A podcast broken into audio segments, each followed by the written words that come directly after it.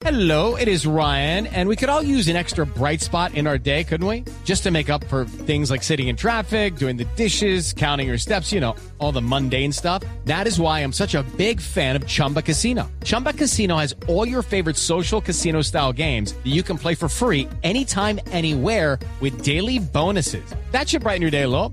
Actually, a lot. So sign up now at chumbacasino.com. That's chumbacasino.com. No purchase necessary. BGW. Void were prohibited by law. See terms and conditions. 18 plus. Aquí está Blog Mundialista. Viviendo la Copa del Mundo. Javier Hernández Bonet, Ricardo Rego, Juanjo Buscalia, Tito Puchetti y el equipo deportivo de Blue Radio en su primer mundial, Brasil.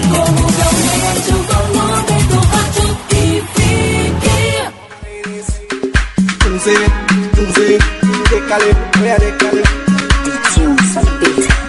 tal? ¿Cómo les va? Muy, pero muy buenas noches para todos. Bienvenidos a Blog Mundialista. Estamos en Blue Radio, la radio del Mundial, la radio que hoy se ha estremecido. eh, porque así lo hemos vivido muy intensamente. Este Mundial de Brasil se estremeció por lo que ha sido una jornada histórica. Quizá hoy no llegamos a calibrarlo, no llegamos a a darnos cuenta cabalmente, pero van a pasar los años y se va a seguir hablando de este 8 de julio, así como seguimos hablando del negro jefe, de Obdulio Varela, de los uruguayos en el Maracaná, allá por 1950, 64 años atrás.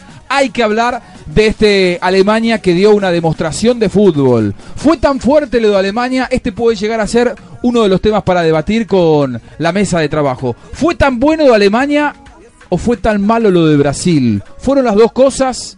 ¿Por qué Alemania logró quebrar futbolísticamente a un equipo como el brasileño que parecía que era imposible de quebrar a partir de su fortaleza física ante Colombia. ¿Qué fue lo que hizo Alemania? Yo hoy lo observaba a Alemania y daba la sensación de que así le pusieran 50 futbolistas enfrente a Alemania no le iban a ganar. Juegan con un oficio los alemanes. Juegan de una manera tan sencilla, tan simple. No hace, yo creo que si uno se pone a mirar, Bonito. no ve grandes gambetas, no ve grandes demostraciones de fútbol, pero los alemanes van y lo hacen. Y lo hacen bien, y lo hacen convincente, y lo hacen con respaldo, y nunca los agarrás mal parados. Y si le regalás medio metro, los alemanes van y te hacen un gol. Por momentos, a mí me parecía, hoy viendo el partido de Alemania ante Brasil, esto, a ver, a la enésima potencia, eh, por la repercusión, porque es Brasil, porque es en Brasil, porque es en una semifinal, me hacía acordar a lo que fue aquel 4 a 0 en Ciudad del Cabo ante la Argentina. Eh, que a mí me tocó sufrirlo muchísimo y cada minuto que pasaba decía que termine esto, por favor. Yo hoy miraba el partido y realmente me daba lástima lo que veía. A ver, que se entienda. Más allá de la historia, de la rivalidad entre Argentina y Brasil, de lo que se generó en el partido de cuartos de final entre Brasil y Colombia, ahora como humano, ¿eh? humanamente, yo miraba las imágenes de esos niños llorando desconsoladamente, de Sí, Julio César, que, que se le movía la mandíbula con ganas de llorar cuando le hicieron el séptimo gol. Digo, estos tipos están sufriendo, ¿eh? como, como par, como un ser humano que, que tiene sentimientos, que es sensible, que se quiebra. Digo, esto realmente es una masacre futbolística.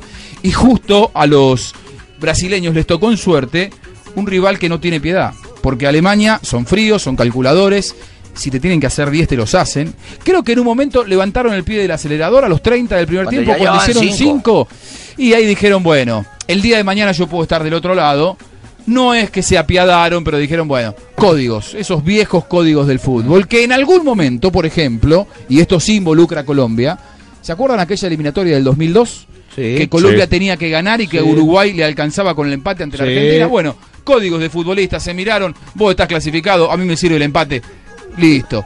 El partido no se juega demasiado. Bueno, esos códigos de futbolistas que se dan dentro de la cancha, que se miran, y que Rafa Sanabria como árbitro seguramente habrá sido testigo más de una vez de lo que pasa dentro de la cancha entre los profesionales, bueno, me parece que hizo que Alemania le hizo siete, o sea, dos más en el segundo tiempo por inercia. Porque no le quedó otra, porque Brasil estaba tan regalado que no quedaba otra que hacer los goles. Bueno, y sobre el final el gol de Oscar que solamente sigue para, sirve para decorar. Ha sido una catástrofe y hemos sido testigos y vos lo has seguido en Blue Radio. Tenemos que hablar de la mesa, tenemos la pregunta del día, Juan Pablo Tibaquirá, que es... La pregunta, ¿siente que los alemanes serán campeones de este mundial? Muy bien, después de la demostración de hoy, perfecto. La gente Sí. tiene que Opinar. Opinar en? Arroba B Mundialista Blue. Eh, la idea es llegar a 3.000 seguidores antes de finalizar este mundial. Sea, ¿Superamos los 2000 ya? Sí, 2.200. Ah, muy bien. 2200. Muy Llegar bien. a 3000, vamos a regalar esta semana, vamos a entregar el balón, ese balón eh, de recuerdos del partido de cuartos de final Brasil-Colombia. Muy bien, estamos con Barbarita. ¿Cómo va, Barbarita? Bien, bien, eh, un poquito apesadumbrada también porque como yo me acostumbré fue a ver esas selecciones de Rivelino, de Zico, de Tostado, de tantos jugadores que hacían enaltecer esta selección brasileña y verla hoy prácticamente de rodillas eh, esperando ahí que les metan y les metan ahí goles eh, no me no me pareció para nada bien. Muy bien. Entonces la Me- parte me del humor la voy a la voy a quitar por un ladito por Ah, mire usted. como Y- en señal de respeto por nuestros compatriotas brasileños porque no me ¿Usted- gusta que el fútbol que era bonito esté hoy así. Pero usted es brasileña, me dijo, compatriotas brasileños. ¿Usted es brasileña? Pues no. digo por hermandad. Ah, por Latinoamericana. hermandad latinoamericana. Bueno, me he dicho no me van a sacar la piedra que estoy de mal genio. Bueno, no se enoje, es cierto. Gracias, Barbarita. Eh, Fabito Poveda, ¿cómo le va?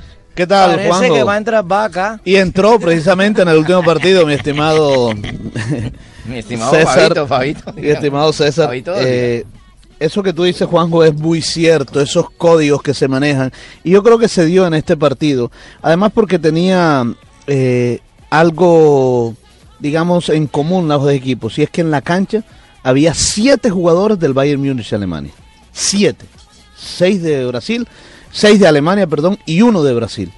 Y por ahí esos códigos de amistad que hay entre esos siete jugadores, quizás pues eh, se dio, porque después del quinto gol de la selección alemana, eh, lo que dices tú, como que, bueno, vamos a cogerlo un poquito más suave. Un poquito. Sí, vamos, vamos a parar esto un poquitico.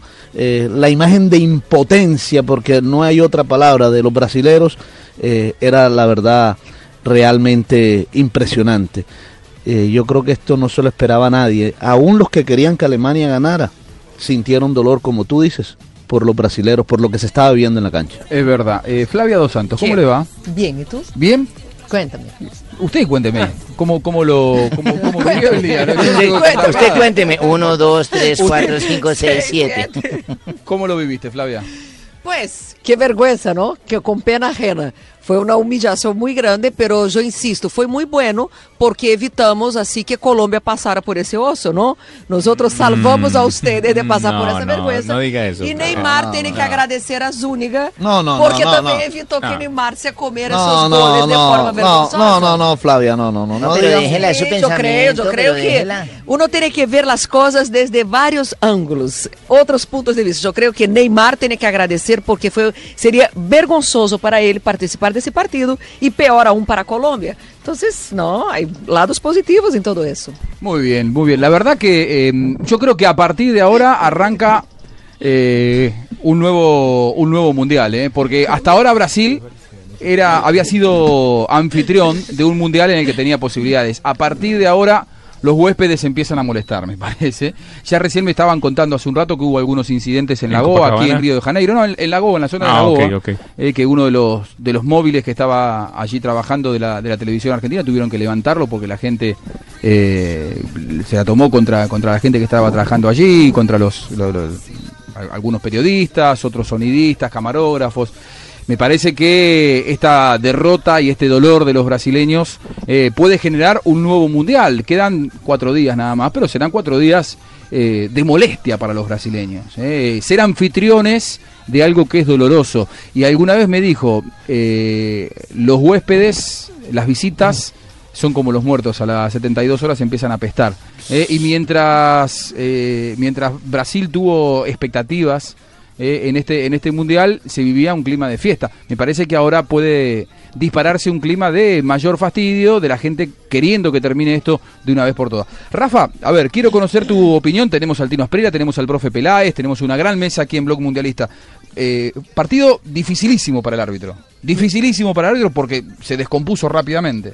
Sí, sobre el papel, con las buenas noches para todos, sobre el papel era un, par- un partido muy difícil, muy complicado, que a la final se le fue en coche, digamos que en coche porque eh, a los eh, 15, 30 minutos ya el partido estaba resuelto completamente, pero difícil en ciertos aspectos porque vivir eso al lado de los jugadores con ese ambiente de la misma gente es muy complicado para él empezar a hacer justicia y a aplicar el reglamento. En algunas acciones lo digamos que lo manejó bien, lo supo hacer. Hubo jugadas donde él digamos que no mostró tarjeta amarilla cuando tenía que mostrar tarjeta amarilla.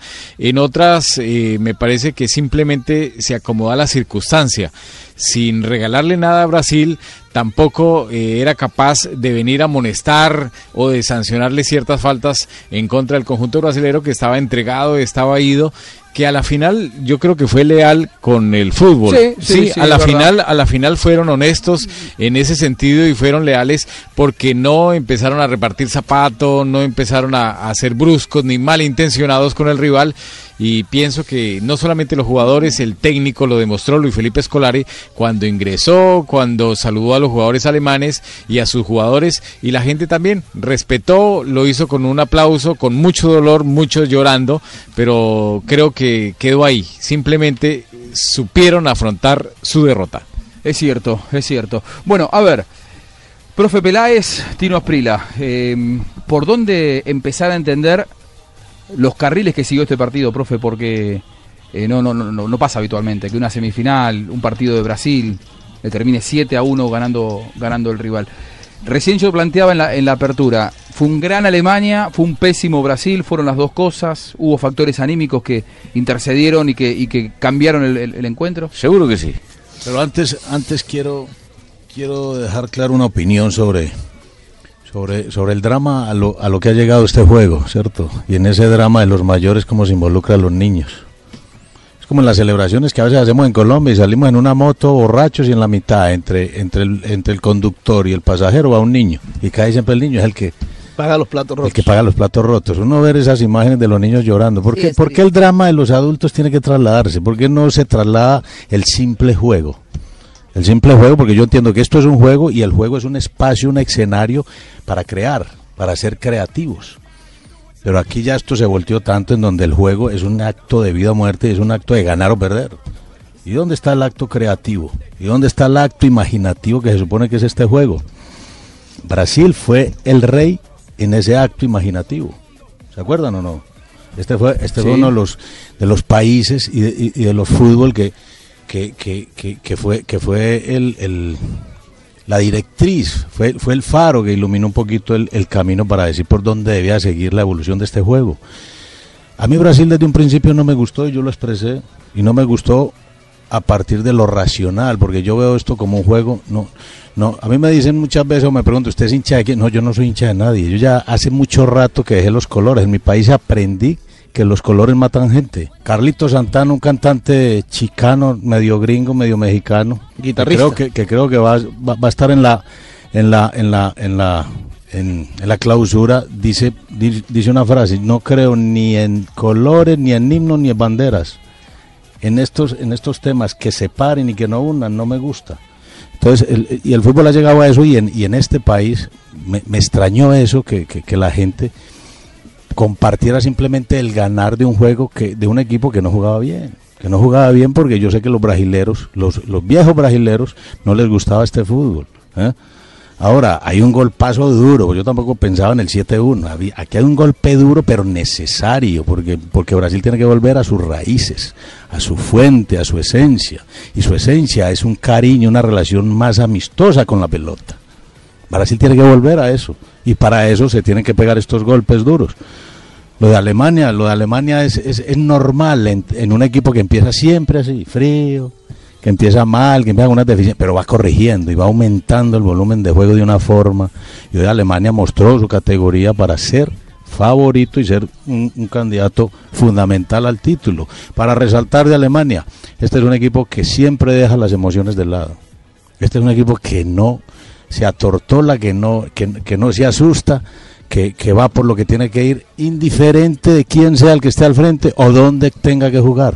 Eso es admirable. Obviamente todos somos distintos, los países, todas las culturas son diferentes, pero es admirable lo, lo de Alemania. Y más admirable es que Alemania hace ocho años cambió su estilo cambió su forma de jugar, de jugar en el segundo piso, de jugar aéreo, de jugar un fútbol directo, de jugar un fútbol dividido pasó a imitar a los suramericanos. Pasó a imitar a los brasileros, a los argentinos, a los colombianos, a Ahí los peruanos. fue Por eso fundamental. ¿eh? llevaron a Guardiola. Exacto. Y, Sí. y ustedes que ya los jugadores importantes de Alemania ya no miden dos metros. Es verdad. Como Chile. Exactamente.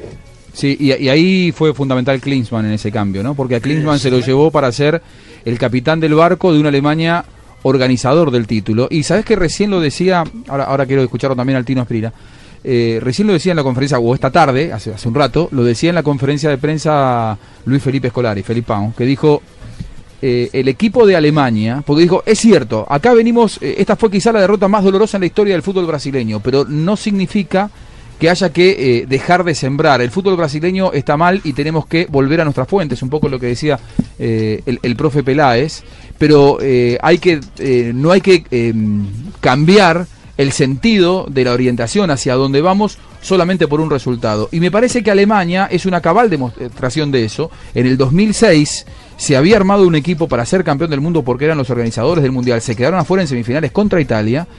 Sin embargo, la escuela futbolística elegida por los alemanes eh, se respetó. Eh, se siguió, de, hecho quedó al frente del seleccionado el asistente de, Jürgen Klinsmann, Joaquín Lev, que sigue siendo el técnico. Eh, llevan un trabajo eh, muy prolongado de mucho tiempo. Lo que pasa que a mí me da la sensación de que el camino elegido por los brasileños no es el adecuado, que hoy por hoy, si se quiere un poco, sacrifica lo que es la esencia del fútbol en Brasil. Vos lo conocés mejor que nadie de los que estamos acá. eh, a, a Luis Felipe Scolari. Fue tu técnico en Palmeiras. Sí, técnico. Eh, un, un- un gran entrenador, eh, un gran líder, que a mí me da la sensación, Tino, en un momento se lo llamó en el 2012, cuando venía trabajando Manu Meneses, para que él absorba la presión de organizar este mundial. Pero yo veo a estos jugadores de Brasil y digo, más allá de que es un gran líder y de cómo elige él jugar al fútbol, no tiene demasiado. Vos veías este equipo que no tiene jerarquía. hace lo que puede con lo que tiene, ¿no? Es un equipo, él sabe que de que agarró la selección Brasil, Brasil está pasando por un periodo que tiene muy, a pesar de que tiene muchos jugadores, tiene much, poquita calidad, cualidad. Entonces yo creo que es ahí donde viene el problema. Eso no, ese Brasil de hoy no es un problema de este partido, es un problema que ya traen, sino que uno los problemas los va tapando y Brasil al ganar la Copa de Confederaciones jugando mal, una copa que al final, al final cabo era como para incentivar a al hincha brasilero que fuera a apoyar su selección, que creyera en esta selección, pero no es un Brasil que a la gente le gusta. Eh, se veía venir, Brasil jugó mal durante el primer periodo de, de, esta, de este mundial, la primera fase, solamente pasó a punta de, de empujones, de berraquera, de fuerza, pero cuando uno se enfrenta a un equipo que tiene calidad, experiencia y buenos jugadores, seguramente no solamente Brasil, cualquier equipo que juegue contra esta Alemania y no está 100% en su mejor momento, te, te hacen pasar una vergüenza como la que le hicieron pasar hoy a estos jugadores de fútbol. Muy bien. Eh, habló Luis Felipe Scolari, eh, el técnico, el técnico brasileño, poniendo la cara, asumiendo eh, el, el dolor de la derrota. Como un buen gesto, sí, que salió a felicitar a los Sí, jugadores sí, alemanes. eso, eso es un muy buen gesto, intentando no dramatizar lo que de por sí había sido un verdadero drama. En un momento en la cancha los- le pidió a los alemanes que bajaran la revolución. Sí, sí, sí. Pedía, Se vio. Pedía, pedía piedad, aparentemente. A ver, lo escuchamos a Luis Felipe Scolari.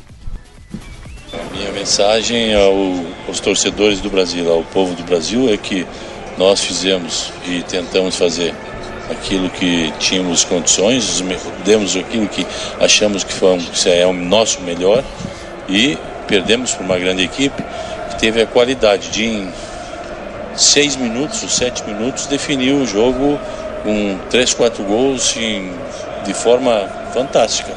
Ah, deu, eu posso dizer que deu um, uma pane depois do primeiro gol e aquilo com a qualidade dessa equipe que vem sendo trabalhada há bastante tempo, eh, eles aproveitaram de uma forma que nós não tínhamos mais condições de reagir.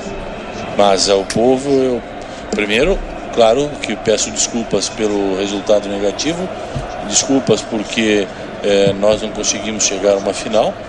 Eh, vamos continuar trabalhando e honrando aquilo que, que é o nosso nossa equipe, jogando pelo terceiro lugar agora em Brasília e agradecendo o apoio de todos de forma categórica que hoje mesmo perdendo com 5, com 6, com 7, é, estavam apoiando os jogadores e foi, foi interessante sim ver esse detalhe.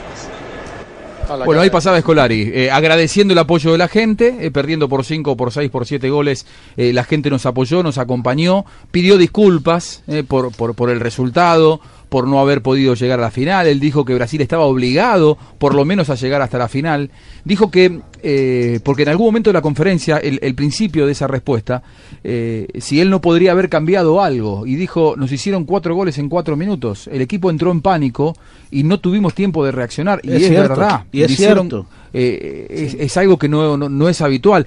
Y yo creo que un equipo entra en pánico de esa manera, y, y quiero preguntarle a nuestros especialistas en fútbol, si tanta presión, tanta obligación, lo veníamos diciendo desde que arrancó el Mundial, profe, daba la sensación de que Brasil, este equipo de Brasil, más allá de que no tiene jerarquía, se le estaba demandando que vengara aquello del maracanazo en 1950. Yo lo vi constantemente pero- desbordado y sin elementos como para además revertir futbolísticamente dentro de la cancha, ¿no? Eh, eh, es cierto, Juanjo, pero fíjese que se habló mucho de esa presión, incluso se habló de los psicólogos que contrató Luis Felipe Escolari antes del partido de Colombia. Pero la impresión que a mí me quedó es que después del partido de Colombia parece que se hubieran quitado la presión de encima Nos dejaron locos. y que ya iban a entrar a la cancha ante un equipo alemán pues eh, ya más, más relajado, porque Pero- pero- tenía el apoyo total de la gente. Pero fue parecía. nuestra sensación. Sí, fue nuestra sensación. Evidentemente no había pasado. Nosotros creímos. o digamos o digamos que liberarse de la presión los perjudicó era mejor la actitud que Lo que tuvieron pasa es que- lo que al pasa es que afrontar uno- los partidos con todo y esa presión La única, la única forma de que Brasil se, se liberara de toda esa presión Era que- siendo campeón. era ganando No, no, era jugando bien y, no, y, Nunca y jugó jugar bien, nunca, Nunca pudo. lo hizo. Entonces ahí viene el problema. El problema, uno siempre en el fútbol va a tener presión, juegue de local, de visitante, juegue en otro país. La presión siempre va a existir para estos jugadores que nacieron en un país que están enseñados a ganar la Copa del Mundo. Para ellos esto es una cosa, es una obligación. No es lo mismo jugar en la selección Colombia, que no es una obligación ganar la Copa del Mundo. Para los brasileros eh, viven, sueñan siempre ganar la Copa del Mundo. Ellos tienen que ganar y nacen para eso.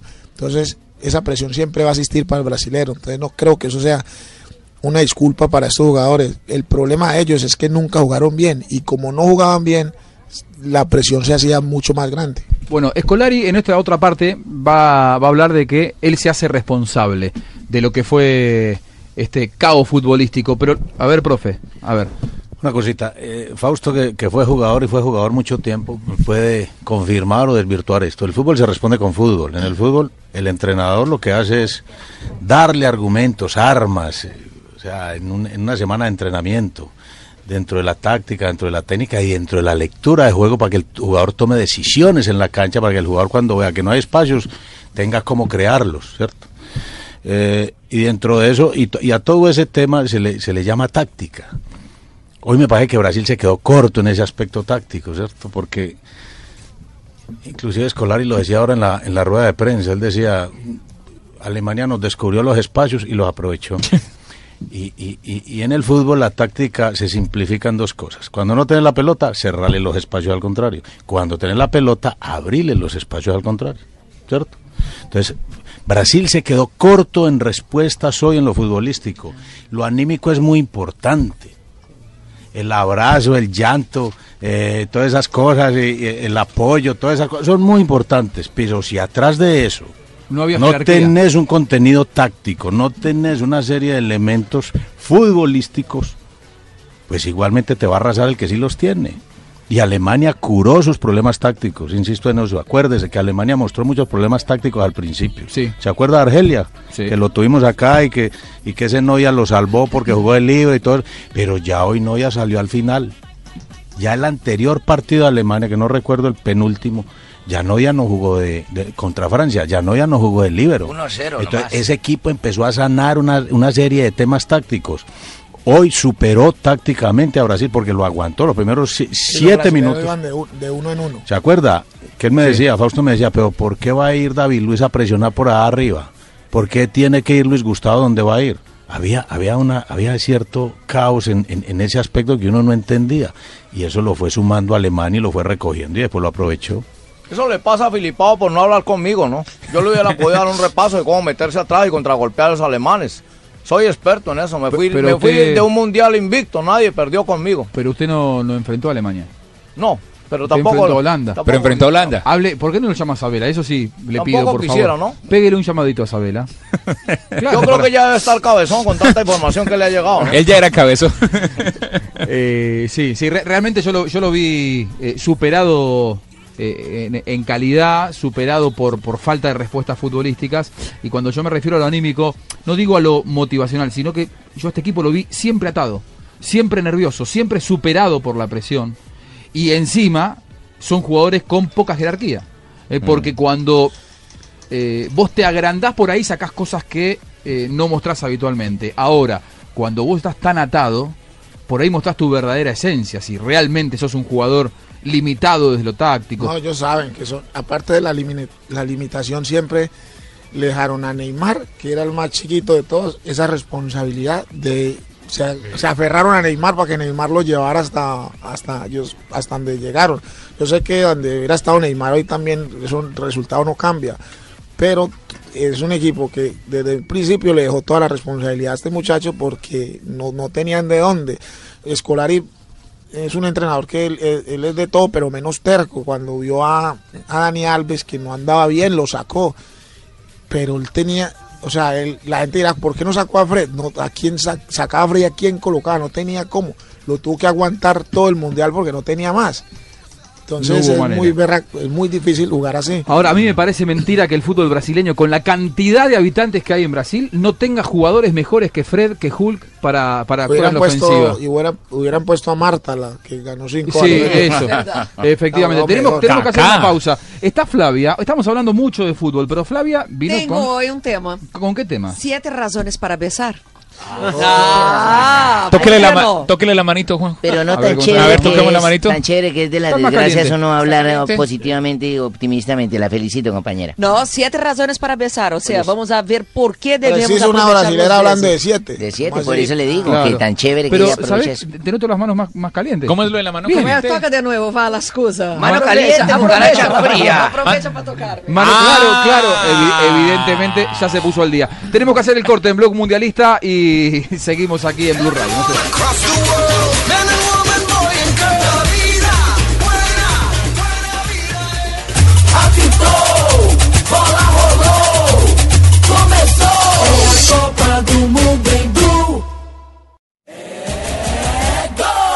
Aquí está Blog Mundialista. Viviendo la Copa del Mundo. Javier Hernández Bonet, Ricardo Rego, Juanjo Buscalia, Tito Puchetti y el equipo deportivo de Blue Radio en su primer mundial, Brasil.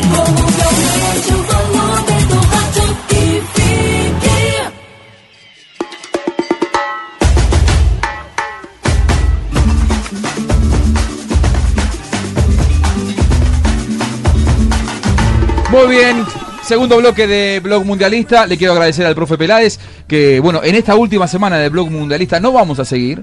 eh, después del mundial, porque es blog mundialista, termina el mundial, pero queremos agradecerle Tantos su. oyentes que nos han dicho que lástima, que porque no hacemos otro, me tocaría hacer otro mundial, ¿no? La gente es muy cariñosa con Puede nosotros, ser la la verdad le agradecemos muchísimo.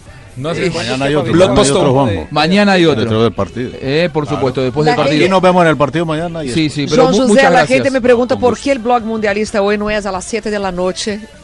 Porque debería ser a las 7 y no a las 8 de la noche. Claro, es, es, es verdad. Debería haber sido 7. Ah, o sea, la gente como te pregunta. pre- Gracias, profe Peláez. eh, muchas gracias por, por habernos eh, eh, ayudado a entender lo que fue esta victoria catastrófica, esta derrota catastrófica de Brasil. Tenemos pregunta para hoy, Juan Pablo. La pregunta en arroba B Mundialista Blue. ¿Siente que los alemanes serán campeones de este mundial? Ernest nos dice arroba J Buscalia. No. Tiempo extra con Argentina. Empató con Ghana. Fue parejo con Estados Unidos. Holanda y Argentina están al mismo nivel. Andrés Romero nos dice, Juanjo, si juegan como hoy, está muy, muy cerca. Solo Holanda con sus tácticas eh, les puede complicar las cosas. Rose Puerto nos dice arroba J Buscalia, arroba B Mundialista Blue. Pues eh, habrá que esperar a ver cómo juega Holanda mañana, pero está entre esos dos. Y por aquí Andrés Cárdenas dice arroba J Buscalia, arroba B Mundialista Blue. Si pasa Argentina, sí puede ser campeón. Muy bien, muy bien. Ahí la gente nos daba su Yo- respuesta. yo leo, yo leo, no, No yo me leo, yo leo, yo en, leo. arroba, en arroba B Mundialista Blue. Esto es lo lindo del fútbol, ¿no? Que es opinable, que puede pasar cualquier cosa, ¿no, Rafa? Eh, todos preguntan y dicen después de esta demostración de Alemania, ¿quién le puede ganar eh. Alemania? Holanda. Entonces, eh, yo pienso que todos los partidos son distintos. Sí. Todos los juegos, así haya dado una demostración impresionante el, el equipo alemán, todos los partidos y todos los rivales. Así es que esperemos los juegos, esperemos este- qué sucede, porque, porque para mucha gente ya el campeón es Alemania. No, esperemos. Sí. Los este- partidos hay que jugarlos y todos los rivales son distintos y en la cancha se puede presentar cualquier cosa. No, pero Sanabria, ojo, dejémonos de bobadas, hermano. Alemania va a ser el campeón de este mundial, ojo. Jimmy, no diga nada todavía. Esperemos y lo verá. Esperemos porque... Eh, pero lo dijo Jimmy. Ay, Uh, ahí está. Me van a J- meter de la oreja. JJ Osorio, ¿cómo anda, amigo? Hombre, aquí todavía como tratando de digerir lo que ha sido este partido y mirando y mirando números que son dolorosos para, para Brasil. Hay, hay un dato que todavía no lo, no lo han explotado y es que para Alemania esta será la octava final en 20 torneos mundialistas.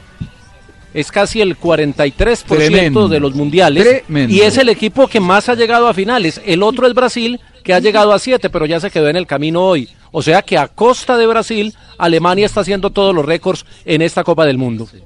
Sí, ese es un nuevo récord, ¿no? El, ¿Sabes el qué? país más goleado. Acá me pasaron otro dato, un, un eh, estadígrafo argentino muy bueno que trabaja con, conmigo en Fox Sports, se llama Silvio Maverino. Primera derrota de Colmebol, es decir, de equipos sudamericanos, ante UEFA, es decir, equipos europeos en Sudamérica, por rondas de eliminación directa en mundiales. Nunca había pasado en la historia. Wow. ¿eh? Nunca en Sudamérica, en un partido de eliminación directa, nunca un equipo sudamericano había perdido ante un europeo. Este, este, este. Brasil es tan limitado que va- seguramente va a pasar a la historia por, por todas estas cosas, por todos esos detalles y porque es un equipo, para mí, el peor de la historia. Juanjo, ¿podemos concluir que este partido cambió la historia del fútbol? No, no, Todavía no, no, no. ¿Y por qué va a cambiar la historia del fútbol? No, para nada. O sea, el fútbol pero hace olvidar- te sorprende. ¿Hace olvidar el maracanazo o todavía sigue siendo el maracanazo inolvidable? el No, Maracanazo Maracanazo fue no que- El Maracanazo No, no, es porque fue una cons- final. construir un Sí. Maracanã para Sí. ese partido. Hay que acordarse que fue No, la, que la- fue- la eso- estreno. eso del fue una Maracaná. final, Y es- y una es que aquí semifinal. Sí, fue una aquí no- final. no No lo, hace- hace, no lo hace olvidar, simplemente se le une. Sí, Sí, sí, el es doble ahora. seguro que sí. Yo creo que son dos grandes, dos grandecitos, eh, dos, dos grandecitos que cada uno va a tener su lugar. No, no, no creo que esto esté por encima ni por debajo del Maracaná y en todo caso la historia tendrá que dar su No, y veredicto, que ¿no? uno, y lo peor es recordar cosas malas, o sea, que fueran para la historia, para cosas buenas, pero para recuerdos aburridores, estos dos, el Maracaná y este siete, estos siete goles. Qué bárbaro, siete goles, ¿eh? Doloroso, difícil de empardar, Sí. Difícil de no revertir. ¿Cuándo vuelve a pasar eso? Nunca, no creo. Claro, porque además que sabes que ¿cuándo va a volver a ocurrir que Alemania celebre un mundial como local? Que se Brasil, enfrente que una. que- no, no, no. que- Ah, que- que Alemania. para que Brasil sí, se la devuelva. Revés, Tendría sí. que jugarse un mundial en Alemania, en una, se- en una semifinal, que le haga siete Sí, goles. de pronto no lo Esto es vivimos histórico, nosotros. no vuelve a pasar. Lo que quería hacer. Brasil No, yo no sé usted, pero yo sí, yo estoy más joven que usted. No, no sé. Lo que quería hacer, lo que quería hacer Brasil aquí No con creo. Uruguay. Reversarlo del Maracaná. Sí, sí, pero evidentemente ya eh, no estuvo a la, a la altura, eh, realmente. A ver, las anteriores nueve veces que se enfrentaron en Sudamérica, sudamericanos contra europeos eh, en rondas de eliminación directa fue en 1930 Uruguay 6, Yugoslavia 1. En el 62 Chile 2, Rusia 1 o Unión Soviética 1. En el 62 Brasil 3, Inglaterra 1. En el 62, Chile 1, Yugoslavia 0. En el 62, Brasil 3, Checoslovaquia 1. En el 78, Brasil 2, Italia 1. En el 78, Argentina 3, Holanda 1. En 2014, Argentina 1, Suiza 0. En 2014, Argentina 1, Bélgica 0. Y ahora, la primera vez que gana un europeo en Sudamérica en una eliminación directa, este 7 a 1 ante Brasil. Realmente no se puede. Ahora viéndole la cara a Ronaldo que lo estaban pasando, yo no sabía si estaba más aburrido porque le batieron los goles, porque perdió Brasil, porque le hicieron el gol, o sea, le, lo pasan a él como máximo goleador contra su contra su país, contra su selección. O sea, le pasaron de todos a Ronaldo hoy también. Sí, sí, es verdad. O por los siete goles, no sé, pero Ronaldo hoy no estaba, pero Debería ser prohibido, ¿no? Después del quinto gol. Sí, se tendría que haber terminado el que partido. usted- no, y lo- es que usted- después del quinto gol en el segundo tiempo Los alemanes, los alemanes no querían hacer más goles. Es se verdad. frenaron, estaban ahí esperando que pasara el tiempo, sino que los brasileros Cuando se emocionaron y se fueron a atacar todos como siempre, porque ese David Luis es un responsable. Hoy lo vi jugando de puntero derecho, de centro, Bueno, delantero. pero Más circunstancias lo, lo- uno 5 a 0 no puede, un partido no lo va ni a empatar. Uno se queda quietico, sí. Espera que no le hagan más goles. Por ahí si hacen un gol por arriba o, el descuento, uno se queda. El tema fue la actitud de Brasil. Pero lo- yo veo lo- David Luis en fal- 7 a 0 y ¿Y seguía de centro el delantero. jugador del mundial? Esa es otra pregunta. no, no No, creo. por eso, no, por eso. Yo, voy a contar, yo voy a contar una charla privada que tuve con el Tino después de la derrota de Colombia ante Brasil en Fortaleza. Estábamos todavía en el palco de prensa. Uy, confesiones. No, no, no, cuando no, no. Las confesiones cuando, cuando de me hablaba, cuando me hablabas de las mujeres que pasaban por abajo, no. terminó el partido, terminó el partido y Tino, JJ, escucha esto. Tino me dice, pero habían pasado cuánto, cinco minutos todavía con el dolor de la derrota de Colombia y con lo que había sido el arbitraje y, y- y todo muy a flor de piel. Y Tino me agarra y me dice, estamos haciendo el post partido que duró como una hora y media porque Gallego estaba entusiasmado. No, y, no y entonces estábamos haciendo el post partido y me saca el auricular y me dice, Brasil no le gana ni mamado a Alemania. ¿Te acordás que me dijiste? sí, sí. Fuera de micrófono. Brasil no Me le acuerdo, puede ganar a. Alemania. No hay manera de que le gane. Y fue así, JJ. Sí.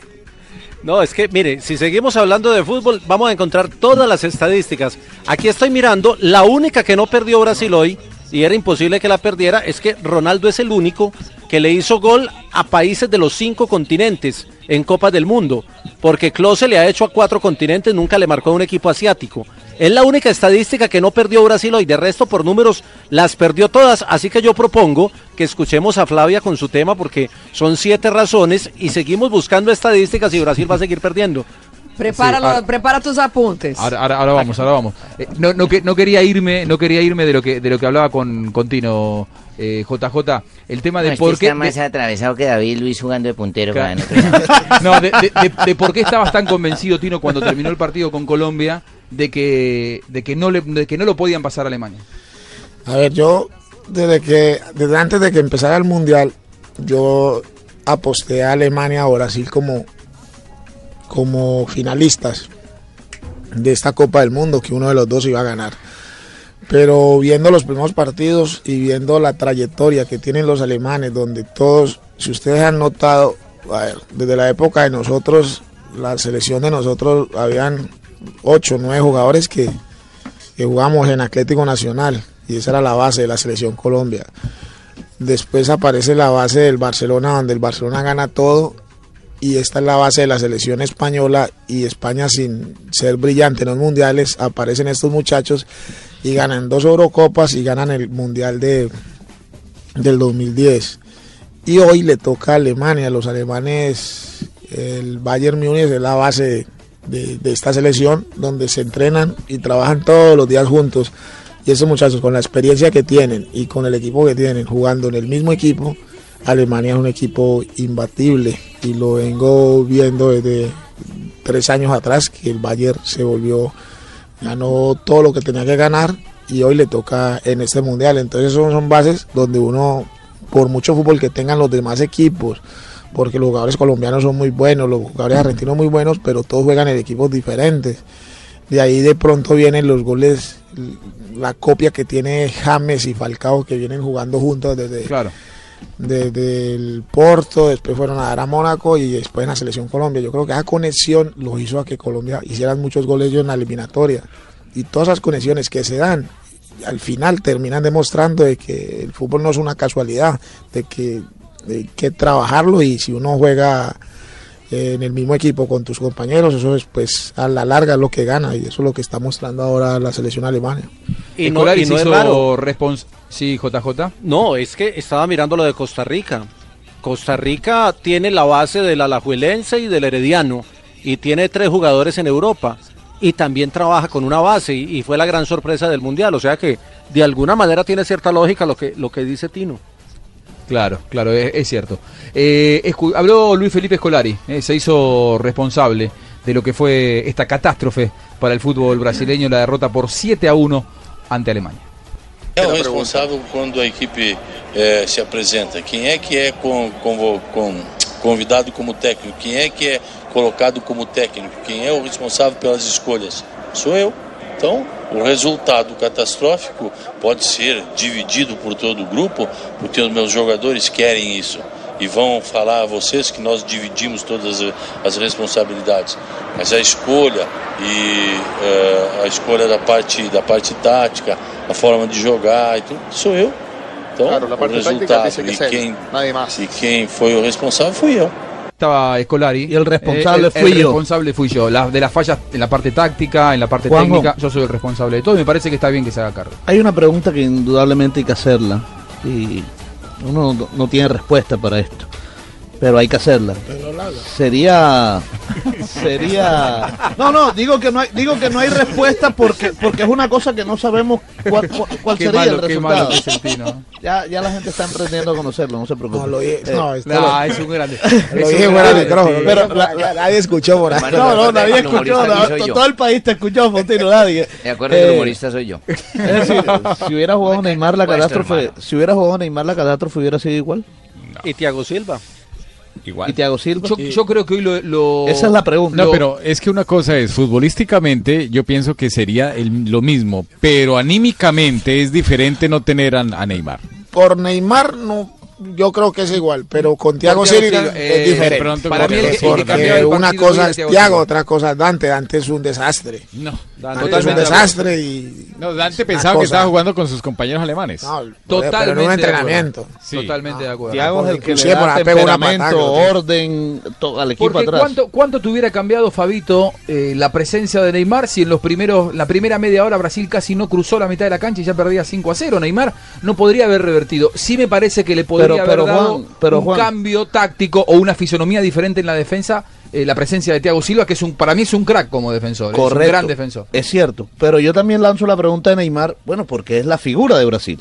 Y lo otro es, uno no sabe si de pronto una genialidad de Neymar que se ha visto en este campeonato mundial y que puede hacerlo Neymar, pudo haber marcado un gol y, y le cambia la cara al partido. Es decir, yo, yo lanzo esa pregunta porque eh, espero eh, que no tilden aquí en Brasil a Camilo Zúñiga como el culpable de esta catástrofe. Hoy, ¿qué pasa que el profe no está? Hoy, No, hoy, hoy en el. no, no, me parece, Sí, me parece no. que no pasa por Espe- ahí. espero que no, No, espero que no. mira, Como, Pero- están, los, como sí. están los hinchas Claro. afuera, mejor que Camilo Zúñiga no se deje ver por aquí. ¿Vio? no, pero no. mira lo que está No, pasando. no, Porque O sea, se lo digo es- yo por experiencia. Es algo que se puede pensar. Los clásicos más difíciles que hay aquí, o el más importante en San Pablo, es Palmeiras contra Corinthians. No, cuando uno gana un clásico de eso, la gente se va feliz, pero los hinchas, yo que vivía al lado de, de- del estadio Pacaembu, donde están los hinchas de Corinthians, yo siendo jugador de Palmeiras, a mí me tocaba que disfrazarme para poder llegar a mi casa. ¿Y para qué vivías ahí entonces? me encendían a piedra el carro, era una cosa pero. ¿para qué O sea, vivías ahí uno como futbolista no puede, eh, los brasileros, eso es una rivalidad tan grande Pero que es perdón, la misma hasta- rivalidad pasa con Millonarios de Santa Sí, Fe. O pero sea, no, cuando no, hay, No, no, de aquí es mayor, Millonarios. no, pero es aquí es diferente. mayor, aquí es mayor. No, es diferente, mayor. es diferente, mayor aquí- porque aquí se veía el fútbol de una manera diferente, Sí, porque es mayor. aquí no le perdonan a uno que pierda un gente, clásico. más grande. Eh, yo creo que es diferente. Es decir, guardando las proporciones, tú puedes decir que, que- que es lo mismo, pero allá aquí es mayor No, por aquí la cantidad de gente, por la historia. de- Los de brasileros, equipos los brasileros hay cosas que no las perdonan en el fútbol. Y una de esas es, es esta derrota tan, tan humillante. Hoy la gente quedó como traumatizada, la gente estaba como, como, como que, ¿qué pasó? Y de pronto se quedaron en el estadio hasta el último minuto. Pero el problema para estos jugadores viene, mañana la gente ya está emberracada. Enojada Ahora- con ellos. ahora Sí, recordemos mañana que otra este cosa. equipo- mañana ya los jugadores ninguno vale, ninguno sirve. Ustedes mañana los tildan a, a Filipao de burro. Espere que entren al próximo partido del sábado. Tino, no- Les van a decir de todo. No está el La profe- gente va a ir es a eso. No está el profe Juan José Peláez, pero el profe Juan José Peláez dice que este Brasil con Neymar o sin Neymar estaba jugando mal. Desde Sí, su sí. primer partido estaba Sí, jugando mal, verdad. Fabio. Eso es verdad. Sí, pero, claro, pero, pero- estaba jugando mal, pero con Neymar ganaba. Porque la genialidad de Neymar le permitía a Brasil seguir accediendo a la siguiente fase. ¿Y usted cree Como que le la pasa con Argentina. La genialidad de Neymar a esta tropa alemana. Lo que No pasa es que no, sabemos. lo que pasa es que no estos sabemos porque él también lo ha hecho en Europa. Lo que pasa es que estos equipos, eh, como Brasil, que en la primera ronda no enfrentó rivales de categoría, rivales de peso en los mundiales. La pasó tranquilamente. Ahí, Ahora- incómodo, incómodo Mire, pero la y- pasó. y pero con- apenas agarró un rival de la categoría de Alemania, lógico que los buenos te hacen ver mal. Sí. Cuando vos coges un equipo bueno, te hace ver mal. Casi el año pasado el Barcelona era el mejor equipo del mundo y cogió y se enfrentó al Bayern Múnich en semifinal. Le hicieron siete goles en dos partidos. Barcelona que le hacían siete goles en el año. También lo hicieron ver mal. Pero cuando el Barcelona enfrenta al Getafe y a todos esos equipitos, se ve bien porque con poquito les gana. Yo soy de lo los que, que pienso- pasó hoy aquí también. Con- a Brasil con tan poquito no le iba a alcanzar para ganarle a Alemania. Es Yo soy- imposible. yo soy de los que pienso que con Neymar y con Thiago Silva en la cancha, quizás Hubiera ganado, quizás hubiera ganado Alemania, pero no, no una Pero no siete, por ahí siete. seis. Es que, No, no, es no, que si no, usted en mira serio, no hubiera, no hubiera habido tal humillación. Sí, con, por ahí con sí. Thiago Hombre, Silva, para Brasil, para lo- Mire, Dígame, mire que con, Jota. con, Tia- con Thiago Silva ningún equipo le hizo más de un gol. Así haya enfrentado equipos que no eran de mucha monta, pero ni siquiera Colombia, que fue tal vez eh, el rival más fuerte que enfrentó, o Chile, que lo enfrentó antes que a Colombia, le marcaron de a uno, pero estaba Thiago Silva. Es que el, el capitán pero- y el defensa central. Ese- este claro, Brasil, este Brasil pero la venga, saca- pero es que hablar de su- con supuestos es muy difícil. Es Este muy Brasil, para mí este Brasil- Eso, sí, sí, por eso yo dije desde antes de Sí. formular la pregunta es muy difícil Eso es difícil, no, pero hay que hacerlo. O sea, eh, este es un debate que hay que, que- que Este, finalmente pero- pero hacerlo. entrar a debatir Este por Bra- eso- este yo, tengo este otra Brasil, pregunta para de mí, esas, Fabio. Escuché Maltino, escuché Maltino, J. Para mí este Brasil la sacó barata no ahorita. Este Brasil llega a pasar de Alemania, llega a la final y se encuentra con Argentina y le hacen esta goleada. Ahí sí que es la A catástrofe. mejor dicho. Es- hasta, es- el Cristo, hasta el Cristo ese se va de aquí. Volando. el Corcovado. El Cristo del Corcovado. La otra No, pregunta. menos mal les pasó ahorita con Alemania. Donde les pase en el otro lado es. Sí, yo creo Eso que sí, también insoportable. hubiera sido peor. Eso es verdad. Eso es verdad, porque uno cuando pierde para determinados equipos es distinto. No, además, porque es que ese partido hubiera sido. Exacto. No, y- es, es- es en el Maracaná. Per- perder y el- entonces perder en la volver a perder en la el Maracaná. Jota, ¿cuál es la, cuál la Jota, pregunta? Jota, No. sí. La, la otra pregunta que lo ha hecho la gente en las redes y que tampoco tiene respuesta es qué hubiese pasado con Colombia ante Alemania jugando en ese partido de semifinal. Porque No la respuesta también, la- claro, la, la respuesta sería ¿cuál Colombia? ¿El que jugó el que jugó los primeros partidos o el del primer tiempo ante Brasil que estaba No, esto desconcertado? es que esto es matemático. Usted sume dos. Colombia perdió 2 a 1 con Brasil. Alemania le hizo multiplicar. 7. No, no, no. No, todos los partidos son distintos. Todos los partidos, todos los rivales. Son supuestos, son de pronto, supuestos, de pronto más fútbol sí había, de pronto más hablar. fútbol sí había en la cancha. Pero Flavia no podemos tiene hoy, tapar con un sol con un dedo, no tenemos el fútbol que tiene Alemania. Flavia tiene siete razones, eh, ¿cómo se, solo me acuerdo de siete razones, siete razones Sí, que qué siete Flavia, razones para besar, ok, para besar en la boca. Ustedes besan Siete mucho razones en la boca. para besar Últimamente no. a la- últimamente boca. ustedes no besan ni una parte, ¿Cómo solo la pared, ¿no? ¿Cómo sabes? Solo los espejos y el hielo, ¿no? Como ¿Cómo uno cuando es jovencito y empieza a entrenar. Bueno, la número Primero, siete. Aumenta, aumenta ocitocina. Ocitocina, Tiro, no me haga esa cara. No puedo hablar de esas cosas continuo haciendo esa cara lasciva para mí. Yo no puedo. Mire, primero, la ocitocina es un químico cerebral responsable por la sensación de placer, por la sensación de bienestar. En el momento en que nosotros damos un beso en la boca, babeado, un beso en la boca, enamorado, lleno de ganas, inmediatamente nuestro cerebro libera ocitocina en el cuerpo. Entonces nosotros tenemos esa sensación de bienestar. En este momento tengo citocina hasta para regalar. Oxitocina. ha besado mucho. Segundo. Segundo. Quema calorías. Quema calorías besar en la boca. No va a quemar las calorías de las cervezas que muchos están tomando ahora en Colombia, celebrando el 7-1 sobre Brasil. Quema calorías besar. Pero imagínate que en el momento en que nosotros besamos y damos ese beso también con muchas ganas, nuestro corazón acelera y en el momento que acelera aumenta la quema calórica. Entonces estamos hablando de cada minuto de un beso con mucha intensidad. No me mire con esa No, no, no, no, no, es que la- Quemamos 25 calorías No, la por pregunta- minuto. Que su merced besa harto porque está delgadita y bonita. La, la pregunta, la pregunta es, ¿besar a cualquiera? O sea, Tiene que besar con que ganas. le guste. Besar con ganas. ¿con ganas? Debe ser o con sea, no ganas, importa ganas, si, con si es la enamorada o no es la enamorada. Yo o sí. veo que usted está un poco gordito, ¿no? Puede Ustedes arrancar- aquí engordaron aquí en Brasil, Puede ¿no? Arrancar, puede arrancar ¿Quién- con barbarita. Ustedes todos están gorditos. Yo creo que No, son. No, mire bien, mire bien, mire bien. Sí, sí, mira, el gordito aquí, ó, que no está pensando mucho. Tercera, Otro. Flavia. Besar ajuda a elegir la pareja correcta. Uno cuando está Sí. besando en la boca no se da cuenta que hay todo un mecanismo fisiológico por una búsqueda de un equivalente No, se fisiológico enamora por los besos. tuyo. No Puede solo, tú sí. busca a alguien que tenga una compatibilidad genética Esa contigo. química, Entonces, eh, Tino, no me mire con esa cara. En el momento en que uno besa en la boca y chorrea las babas y la mano chupar. acá y aquello en la mano y todo más, uno no se da cuenta que está aquello. tratando de encontrar exactamente la fisiología uno con el otro. Son siete razones. Cuarta. Cuarta razón, besar Vaya. cura gripas y resfriados. Besar a un cura, como así? Claro, No, porque no se le besar a un no, cura, no.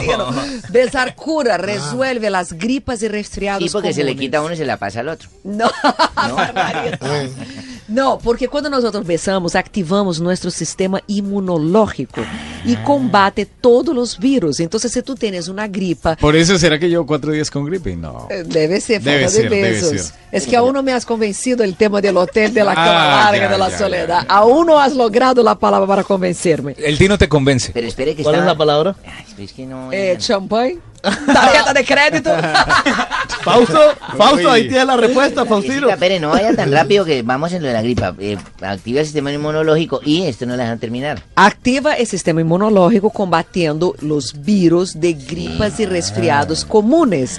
Hasta ahí, va- Tino, no me mires con esa cara. Yo no puedo hacer los temas con esa cara ganosa que me miras durante el tema. No saque la lengua así ni le haga Son, así. son siete razones y van cuatro. Míreme ¿Qué cara mí. ganosa? Cara ganosa del Tino. Que le tiene ganas a yo hablo Flavia. de Oh. Yo hablo de besos y me queda mirando. Claro. Otro. Cara Lo de- que, lo que Ale, pasa sí. es que Flavia no ayuda, porque si ustedes, amables oyentes, vieran cómo vino vestida Flavia No, hoy. yo vine aquí. para invierno, yo vine Entonces, para clima de eh, lluvia. No, no ayuda, no, de- Flavia no ayuda. pueblo, yo soy- tenemos, tenemos 28 días de estar encerrados aquí. Flavia viene así. ¿Cuántos? ¿28? Yo cumplí ayer 31. ¿De verdad? Ah, yo pensé que usted Sí, era más viejo. un poco antes. No, no, edad, no, años, no, días. Flavia, Nosotros estamos cumpliendo 20 29 días. a ver, que vamos a hacer una cosa. No, no, Barbarita, no, gracias. que los vuelva a cumplir. No. No, Barbarita, no, no, 31 digo días. dos días. Ah, Ojalá cumpliera 31 Excuse me, años. Flavia, Voy en el cuarto gol. No, no, a ver. En el cuarto gol, no, Tenemos la que- cuarta razón. Claro. Cuarto Eh, gol. tendríamos que hacer una pausa. Eh, Para el segundo porque- tiempo. Sobre todo, ¿sabes por qué? Porque yo veo eh, la temperatura de este estudio que está subiendo. Salimos con esto de los besos, los abrazos, no sé, todas estas cosas libidinosas que nos está contando. Prendemos un poco el aire, el aire acondicionado. Baja la temperatura de mis compañeros porque el Tino, ¿estás bien? ¿Podés Pero, pero respirar? me, yo deja, le traduzco. Vai, Sí. vai, de una. Me encantan tus poesías. Tá, Ya- mi an- antes, poeta. ant- antes del corte, no, voy a, voy a traducir para la gente del fútbol lo que acaba de, de- de tocar Pero como seguimos, tema. tenemos cuatro, ah, acuérdate Ah, pero- que pero- faltan tres. ¿Qué le hace? Pero besar es como golear. Libera, quema calorías, hace dominar al rival, alivia los dolores y combate hasta los virus más fuertes como el Fernandinho que pegó tan duro en estos días. Así es. Perfecto. Me encanta, me encanta cómo haces. Flavia, Flavia, a ver, vos que viniste a dar acá una lección de hacen.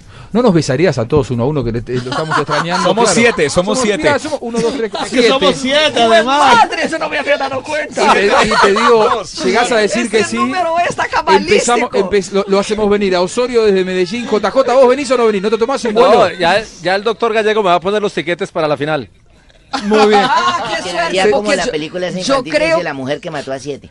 JJ, yendo para Río Yo tengo miedo que el doctor. Gallego me mande el tiquete para regresar y me mande devolver los viáticos ahora que Lo Brasil único, perdió. lo único que digo es que yo primero. Blancanieves, Ah. Blancanieves y los siete enanitos, Flavia y los siete goles. Muy bien. Eh, a ver, ¿cuál es la pregunta? Tenemos que hacer una pausa, Tibaquira. Cuéntenos. La pregunta hoy en arroba B Mundialista Blue, ¿siente que los alemanes serán campeones de este mundial? Bueno, Claro. eh, dice Alex Marrugo, J. Buscalia, arroba B Mundialista Blue, no, Argentina y Holanda son muy buenos equipos. Los colegas de Antena 5 nos están escuchando y dice, no, el campeón es Argentina. Arroba J. Buscalia, arroba B Mundialista Blue. Si desde antes que, empece- que, que, que empiece el mundial era el gran favorito, hoy lo confirmo. Solo Holanda eh, podría parar a esta Alemania. El pibe Bostero nos dice, eh, sin ninguna duda, Alemania va a ser la campeona. Y Roxy nos dice, no, para mí este este año es el de Argentina, por Dios que sí. Muy bien, hacemos la pausa en Blog Mundialista, seguimos elevando la temperatura del estudio con Flavia, va ¿Cuán- pensando a ver con quién va a Flavia? arrancar. Tres, ¿Tres, tres más? tres. Bueno, vamos vaya, a seguir escuchando. Vaya pensando a ver con quién va a arrancar para lo del beso. Y porque Vamos, Faustino, Y porque son todavía. siete razones. Vamos todavía, ya seguimos en Blog Mundialista, no se vaya. último. Dançando as cores dessa vida,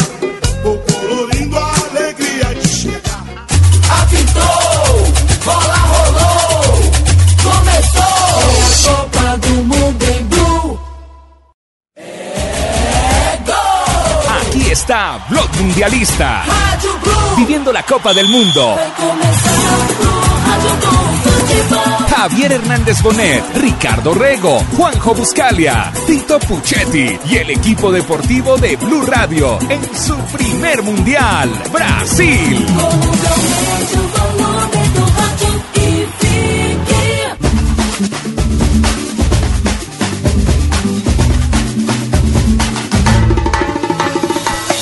Muy bien, hemos bajado la temperatura del cuerpo, pero Flavia no ayuda que vos estés vestida como estás o desvestida como estás y encima te pones a. Yo no estoy desvestida. Te pones a pero Estoy pregunta. haciendo una toneada. Yo quiero controlar a la tropa, JJ, te cuento, porque en el corte realmente no fue fácil controlarlo al Tino Asprira, la temperatura, pusimos el aire acondicionado, apagaron las luces, esto es una locura. Y Flavia, le ponen esta música, se pone a zambar semidesnuda como está. Muchas gracias. tengo una No, no, no, no, por boletearme. Muestra toda la espalda. Qué, qué Toda. linda está Flavia Muchas hoy. gracias por boletearme. Una pregunta matemática. Flavia hoy. A Ese ver, me boletea así ver, descaradamente. an- antes tengo un dato, una efeméride que tengo acá a JJ, no, perdón, no como Jamás le JJ, daría no. espalda. Le van a quitar el trabajo, una Rafa. efemérides, le van a quitar el trabajo a Donave. Ah, es verdad, Donave, que no, Todavía Donave no ha llegado. No ha llegado Además, no me, mostró un datito acá Rafa Sanabria. Pídale disculpas después, Barbarita, a Donave, que me quiere tirar un dato que es interesante. Mire, mire a pesar este de que a mí dato. me duele, ¿eh? ¿Cuál es el Este, dato? este dato de un amigo, Juan Pablo Arevalo, que dice, y hace 24 años, el 8 de julio de 1990, Alemania se consagraba campeón contra Argentina. El juego que dirigió eh, Codesal, el árbitro mexicano, Que todavía en una pena máxima que no existió. Vamos, todavía. Todavía, ¿sabes qué? Ese día lloré. Ese día lloré, lo recuerdo, como si fuera hoy. Salí a la ¿Por qué? calle y porque perdimos la final. Horrible, perder una final de un mundial. Con esa patadota que metió Sensini. Claro. Pero no, si- acá, la- acá el árbitro está diciendo No que fue pena máxima. Bueno, no importa, ya está, se perdió. Listo. La- las excusas no se televisan, lo ¿Para mí? perdimos. No Para, se dice pregúnteme nada. a mí. Ah, para vos fue penal. ¡Penal! ¡Yo lo vi! Todos son penales.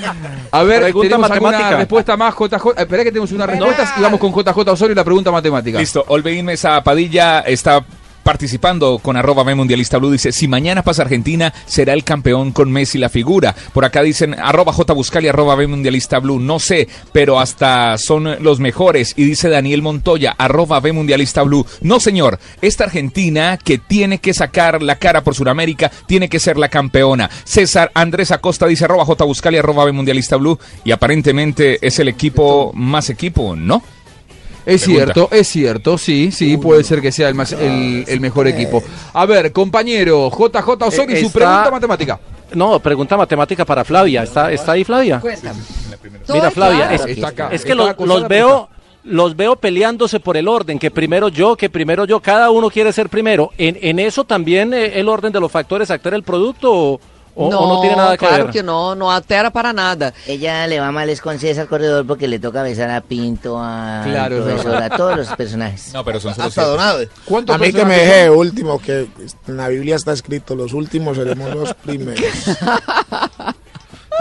Claro, porque el Tino lo que quiere es, después de un beso, quiere algo más. Ah, no, Noto sí, una claro. risa, noto una risa nerviosa en Flavia. No, mi amor, tranquilo que a mí nadie me deja nerviosa. Pedí un beso. Nadie ni nada, ¿ok? Nadie. Deme un besito, deme un besito ya.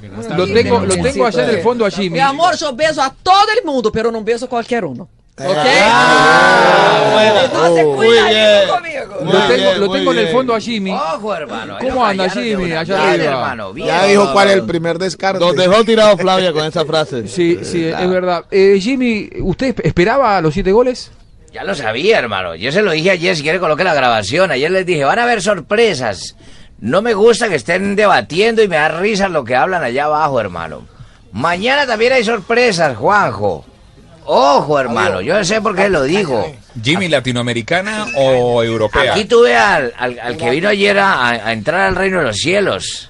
¿Así? ¿Al- ¿A Di Esteban me fue triste, hermano. Y ya chupó con Di Esteban, hay que chupar. Anoche me lo llevé de chupe, nos fuimos con unas hembras con Marta Teresa y Claudia. Es manchupa, es manchupa bacano, ¿oíste? Es manchupa bacano, hermano. Además tiene experiencia, le da bien al ron, le pega bien al ron. Llegamos tarde y San Pedro nos abrió, pero llegamos bien, hermano. Le dio tristeza porque ese fútbol que se vivía en la época del hombre ya no se ve. ¡Ojo! ¿Qué, qué me puedo decir para mañana? Ya le Jimmy? dije, esté tranquilo, pero hay sorpresas. Eh, Tranquilo, Dios, pero esté sorpresa. tranquilo, pero hay sorpresas. ¿Qué me habrá querido decir? Flavia, eh, subamos mismo un poco Fabio, es que presa, presa, ¿dónde? Mi dónde? amor, vamos allá. El quinto, rejuvenece. Tú sabes que cuando uno, uno que piensa mucho en cirugía plástica, tratamiento estético, pero no se da cuenta que en el ¿Usted se ha momento... hecho cirugías plásticas? No. La en el verdad. Ha momento... besado bastante. Ha besado, exactamente. Ahí está, claro. ¿No, no tiene usted, Flavia, cirugía? No, mi Ah, amor. se ve que ha besado mucho Aunque tú muy- crees que yo parezco de 65, yo no tengo. Yo tengo 71, pero... Epa. No, yo, yo le digo, así nunca la había visto en esta faceta así tan, ¿Pero por qué le mira tan hacia abajo? ajustada. No, no, no. Digo, yo pensé que.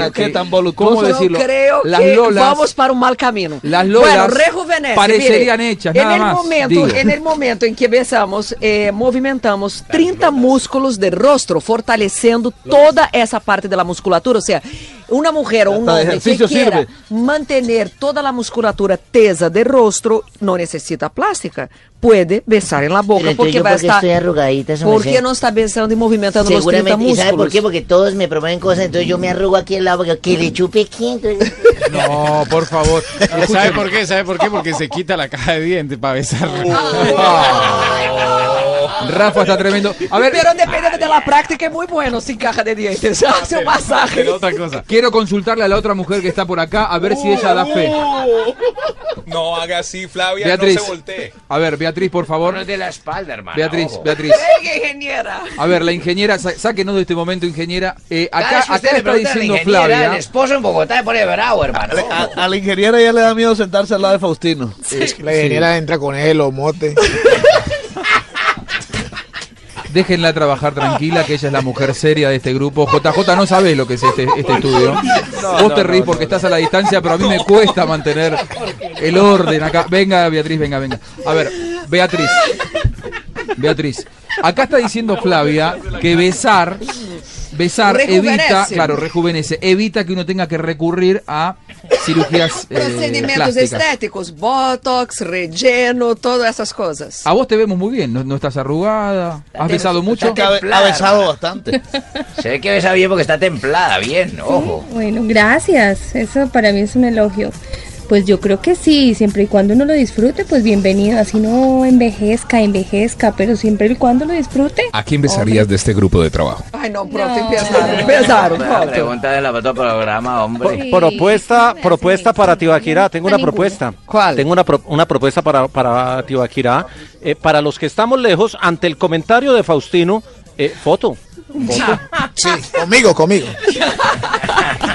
Es que la, la voz tan dulce que tiene Beatriz, nuestra ingeniera, una diosa realmente, que tiene una, una voz que tiene eh, enamorado a todo Colombia, es verdad, JJ. Eh, así que la tenemos a- en este momento a nuestra, Esa nuestra para, ingeniera para abrazada continuo. No, no, no, no, Eh, no, no, no, no, no, no. No, pero ella Por es favor. una mujer muy seria, una Es mujer una mujer muy seria, respetuosa, controlada, absolutamente y que, nada y que que ver. nos ayuda en todo. Así que usted ha besado mucho o no? Penal, yo no? la vi, yo la Cuente, vi. Beatriz, ¿ha besado o no ha besado? Yo creo que dentro del promedio de edad está bien.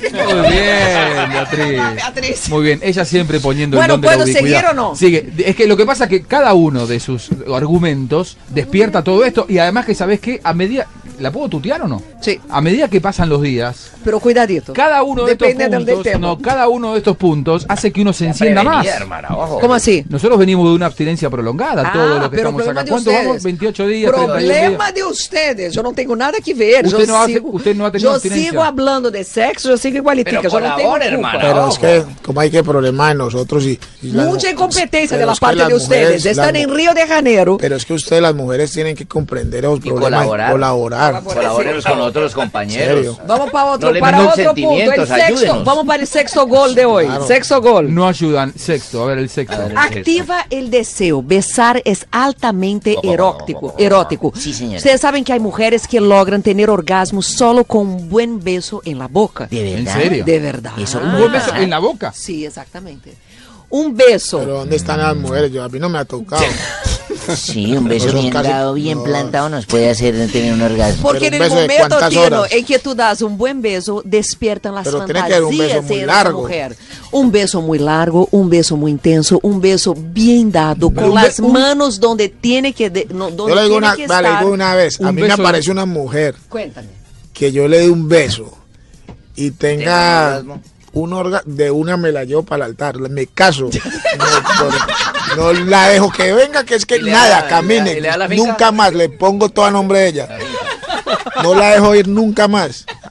Faustino, ¿A yo te hago una pregunta. ¿Ah? ¿A cuántas les has propuesto poner a nombre tus No, propiedades? no, no, yo estoy hablando de la que aparezca, No, por la eso. que me, pero que me la pero le has- saquen. le, has, di- le has propuesto eso No, no, a A mí me pasa eso seguido, Tino. ¿Sí? Cada vez que besa, ¿no, le Barbarita? cambió la Ah, no, no, no, no, no. Barbarita, llégueme al hotel, habitación 513. No me va a pasar el Midas. No diga 13 que eso trae mala suerte y se le roban la finca.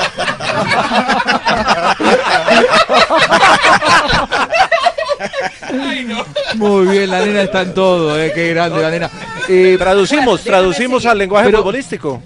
Pero me falta No, es que- uno más, querido. ¿No, quieres no vayas a pensar A ver, que nos es estamos que riendo de la derrota de Brasil. Estamos, No. estamos poniendo la alegría a esto. Ay, por Nah, favor. es que una cosa muy no pase al específica, 7, Flavia. no pase al 7, no pase al 7.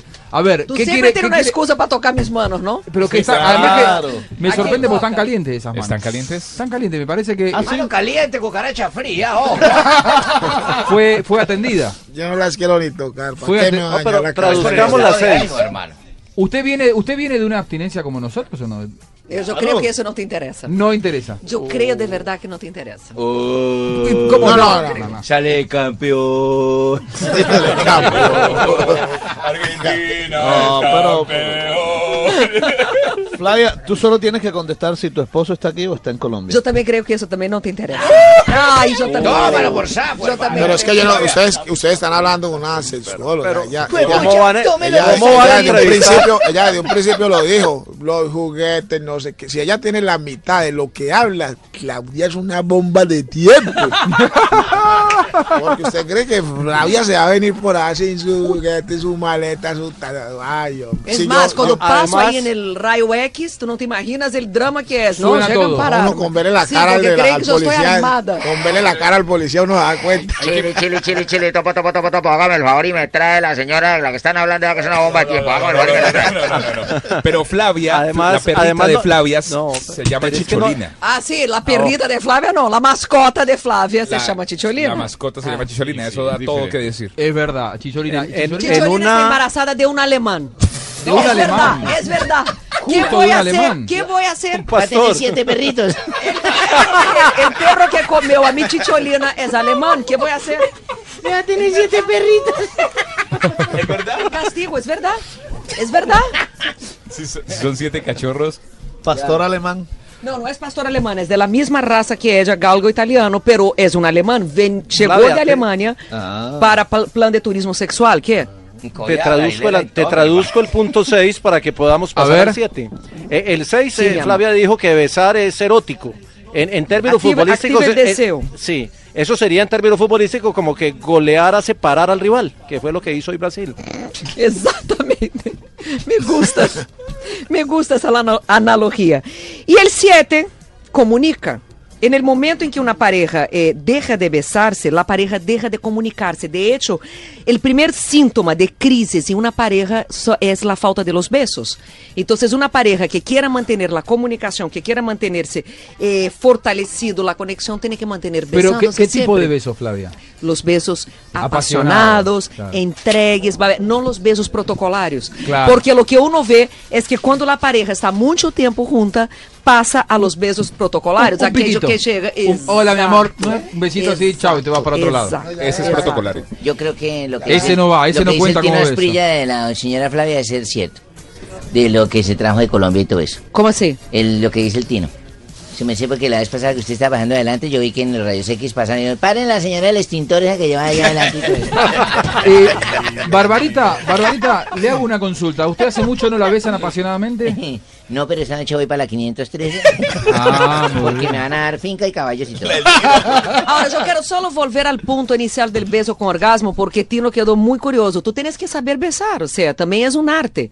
Besar no es algo sabía tan sencillo, es un arte. no Uno, uno desarrolla sus habilidades. Entonces, que tú puedes sí provocar el orgasmo en una mujer, porque en el momento en que besa, esa mujer despierta las fantasías eróticas, esa mujer se excita. ¿Se puede practicar eso? Es Claro decir, se que puede, se se puede. Puede convertir uno en un estudioso del tema para llegar a ese punto. Existen especialistas que se llaman besólogos. Besólogos. De hecho, un gran Rochi, Rochi, especialista Rochi, en el Rochi, tema Rochi. es un argentino que vive en Bogotá, que es un sexólogo, colega mío muy querido, y él es un besólogo. ¿Ah, sí? Sí, él ¿Ustedes dicta. practican, no? Él, no, él dicta talleres. él dicta talleres de Pero es- besos. Es, un ladrón, eh. Sí. es un argentino.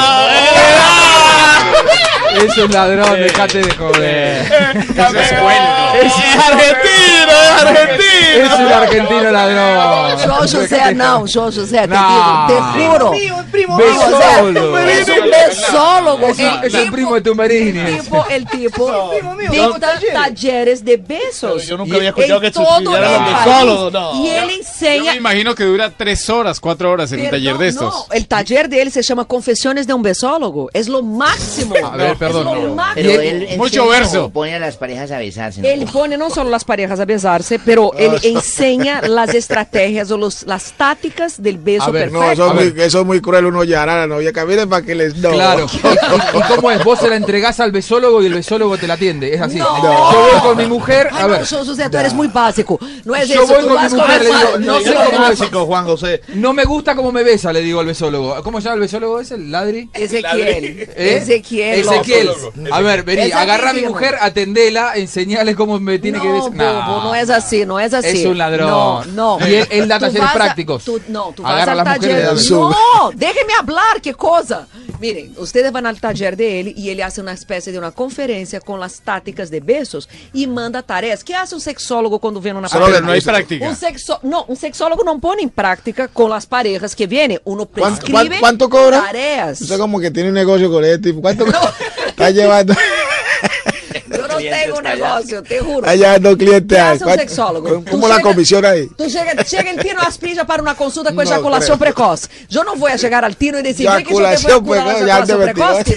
Te voy a dar las- los ejercicios para hacer en la casa para que tú hagas y cure tu eyaculación precoz. ¿Qué- ¿Hay ejercicios para eh, solucionar el problema de la eyaculación precoz? Es más, yo estoy pendiente del tema con ustedes. Para mañana yo ¿En serio? ¿Por qué?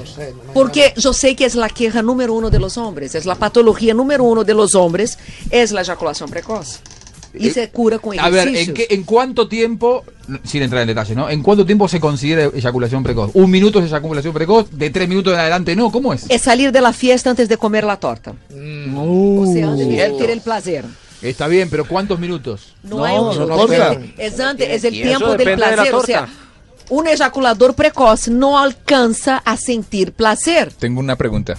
¿Solo una? ¡Qué Un- suerte! ¿Un beso puede llegar, lle- llevar a una eyaculación precoz? ¿Un beso Puede, de una mujer? puede. ¿Sí? No Puede, hablamos puede. de- No, pero eso, eso un ejaculador precoz, un ejaculador precoz, muchas veces le pasa eso, que queda en un punto tal de excitación y ya no llega el punto de no retorno que durante un beso no controla Y las tiene- mujeres también sufren de eso. ejaculan.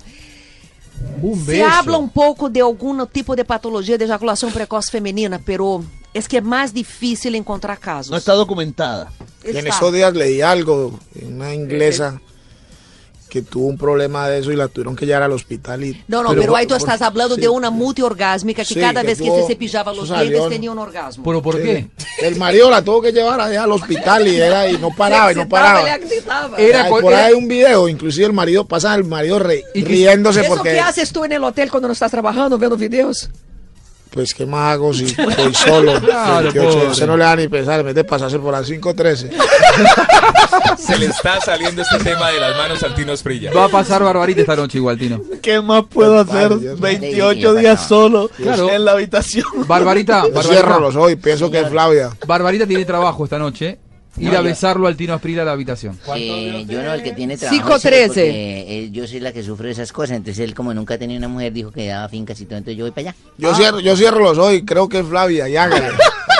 Flavia, ¿cómo es el tema? Yo no quiero saber que estoy en tus fantasías no eróticas. No, no, eso no, el- no. el tema Perdón, es muy tú estás en mis sueños eróticos, Ya- ya pero habla- yo no quiero compartir contigo mis fantasías eróticas y no quiero que tú compartas oh. conmigo las tuyas. Con Hulk, Ya, sí, ya hablamos de eso. ¿no? Ya hablamos de las Ya fantasías. hablamos de las fantasías eróticas y con depende. Hulk, el de la cosa verde. No, pero ese, ese último tema me dejó preocupado. O sea que todo gol de Camerino complica el partido.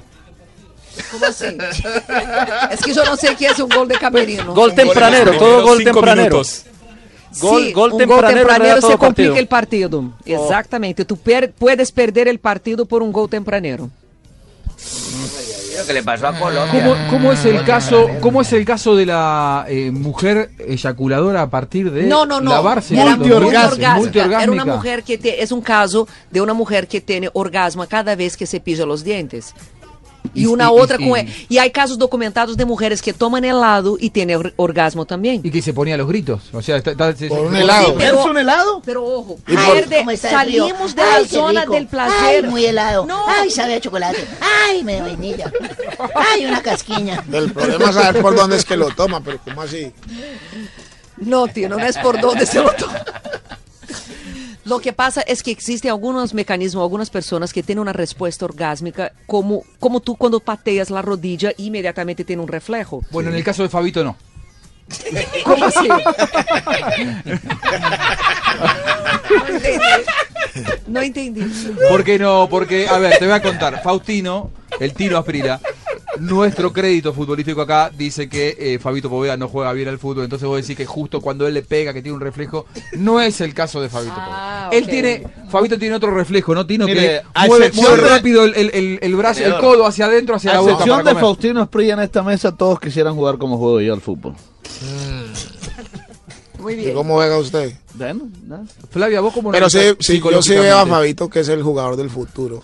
¿Por qué? Porque tiene el balón incorporado. No, no comía harina. No comía harina.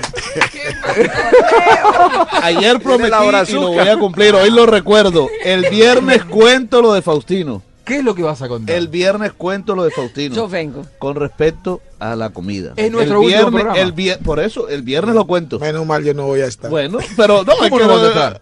No, no, el doctor Gallego me mandó a llamar.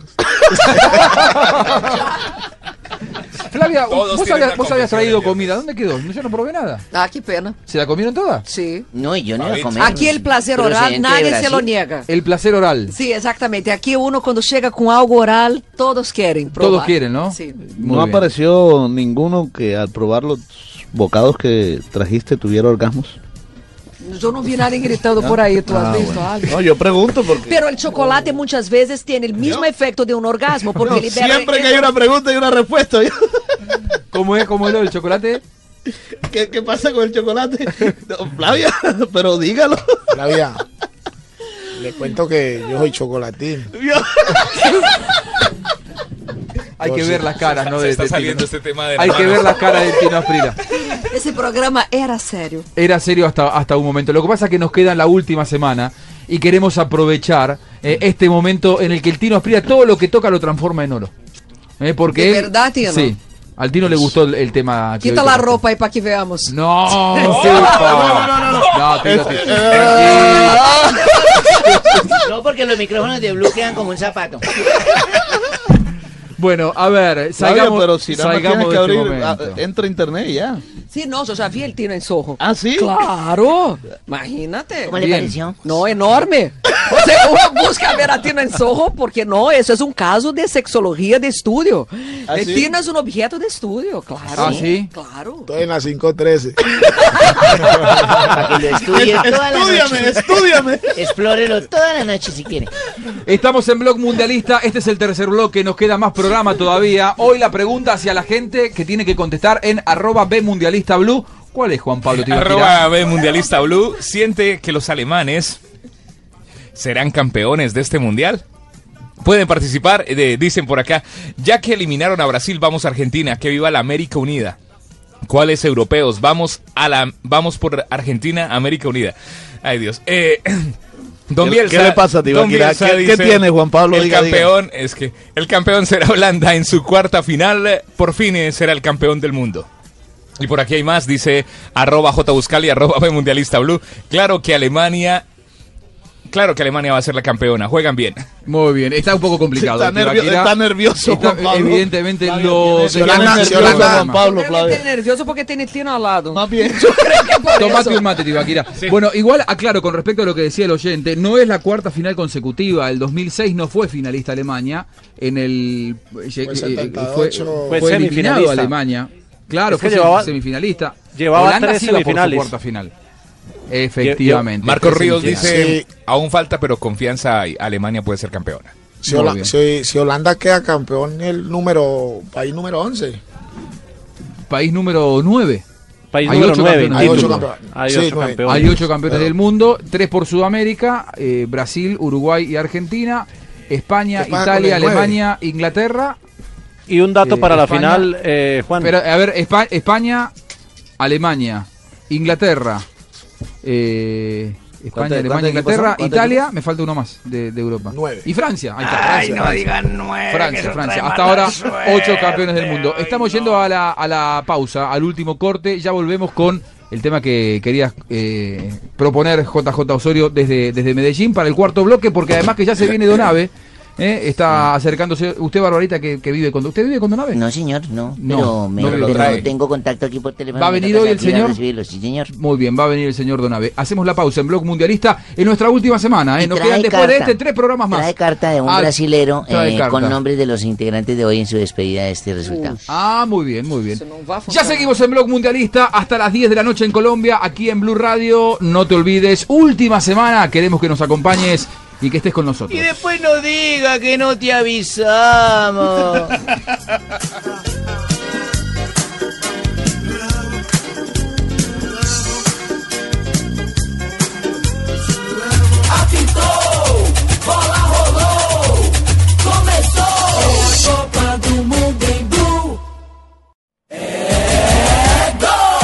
Aquí está Blog Mundialista. Viviendo la Copa del Mundo. Javier Hernández Bonet, Ricardo Rego, Juanjo Buscalia, Tito Puchetti y el equipo deportivo de Blue Radio en su primer mundial, Brasil.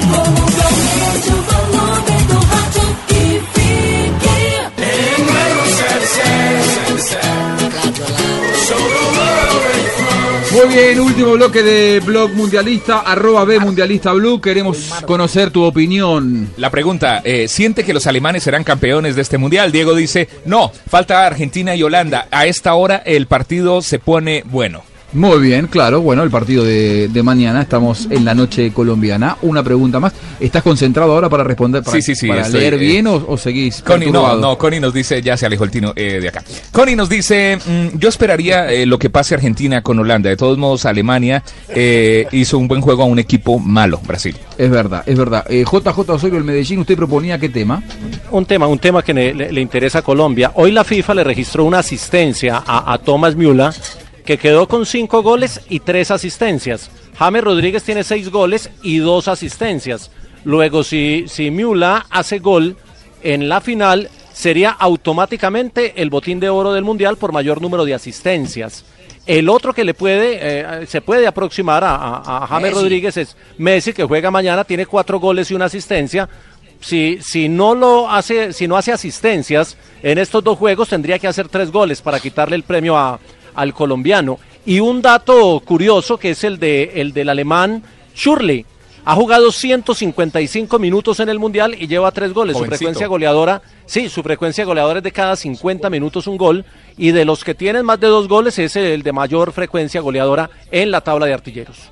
Mirá que bueno, ahí está el recambio generacional de, de Alemania, ¿no? Alemania Ya. lo tiene de sobra, porque vos fíjate que Müller, recién vos dabas los números, JJ, tiene 10 goles en los mundiales, tiene solamente 23 años, es muy joven, le quedarán por lo menos dos mundiales más y se encamina a ser, eh, me parece, el, el máximo goleador en la, No, en la historia y de los Ale- y mundiales. Alemania ha jugado seis partidos y creo que tiene 17 goles en este mundial. Tremendo. Mucho. Tremendo. Hoy, hoy hubo una noticia que con- sí, hoy, hoy hubo una, una noticia Eh, que convulsionó a España, todos. España fue campeón en el 2010 solamente con 8 goles Con en todo el poco torneo.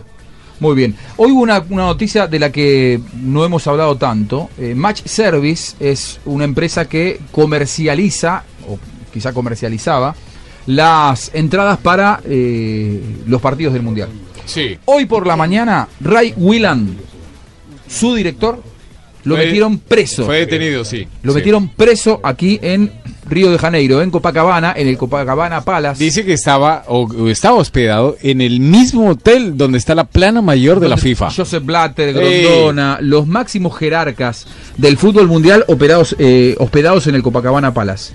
Allí estaba Ray William, un inglés de 64 años, director máximo responsable de Match Service, la empresa que tiene a su cargo la venta de entradas. Hay una investigación de la justicia brasileña acerca de fraude en la venta de entradas, de sobreventa, de sobreprecio en la venta de entradas. Hay una investigación que se viene aparentemente, ojalá sea a fondo. Lo cierto es que esta persona, un intocable para la FIFA, hoy fueron a las 6 de la mañana, le golpearon el cuarto en el Copacabana Palace, al lado donde duerme Joseph Blatter, y le dijeron, maestro, adentro, está preso muy cerca de... El hotel más del- caro de Río Janeiro. sí, muy cerca de- del Maracaná. Es un, es un, para que la- gente se, se dé una idea, muy bien lo decía Tino, el hotel más caro de Río de Janeiro es un búnker de la FIFA. En los primeros días del Mundial, uno del Copacabana Palace era un centro comercial. Pasaba y entraba.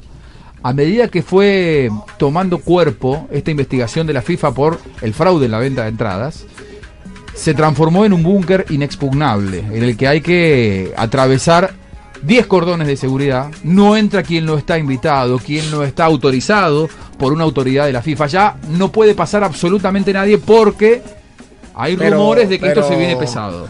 Pero no pasa nada. Acordate que no va a pasar nada porque Bueno, pero la, la FIFA es intocable, nadie lo investiga. Vos decís que acá, me- acá, acá terminó cayendo un perejil. No, este, pasado mañana lo sueltan. Ray Whelan, inglés, 64 años, director de Match Service. Dicen que tiene relaciones, evidentemente las debe tener. Sí, claro, importante sí, sí. de, de la FIFA. la esposa, de Ahora pronto, ¿no? habrá que investigar hasta dónde el- el llega hijo el de- el hijo de Grondona Dicen que el hijo de Grondona y un, y un sobrino, si no estoy mal, de Blatter, sobrino o familiar de Blatter. Bueno, y estaban eso, metiendo también al papá de Neymar en eso. eso tendrá que investigarlo la, el papá de Neymar no la- tiene la nada que ver. justicia. Se hablaba de que había un argelino que desde la cárcel, ¿Un argentino? un argelino de Argelia, Ah, ya. desde la cárcel, Argelia, Buenos Aires, capitán.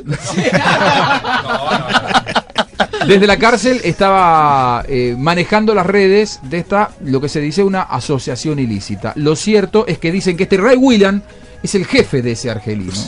¿eh? y que está hospedado en el mismo hotel donde estaba hospedado Joseph Blatter. Hoy lo fueron a buscar a las 6 de la mañana, 8 y 10 ya estaba en una celda esperando por sus abogados. Esto puede transformarse en un verdadero escándalo o quizá lo que dice el Tino Asprila quedarán a nada. Esperemos que no, esperemos que se investigue a fondo porque hay irregularidades, según denuncian quienes saben, eh, acerca de cómo se comercializan las entradas para ingresar a ver un partido para el mundo. Lo que pasa, y en eso estoy con, con el Tino, ha habido tantas cosas con el tema FIFA, plata, eh, dinero que les ha entrado por la organización de los diferentes campeonatos del mundo, donde claramente el mismo Grondona ha estado implicado, el, el expresidente de la Confederación Brasileña, el mismo presidente Teixeira, el presidente o el expresidente, porque ya no, ya no lo es Nicolás Leos, ¿quién iba a pensar de este señor Nicolás Leos? También involucrado en temas de soborno. Se habla que el Mundial de Qatar, ese Mundial fue comprado y que en, esos, en Bueno. esos negocios está una cantidad de gente metida. O de sea, hecho, Beckenbauer fue inhabilitado para venir a este mundial, eh, para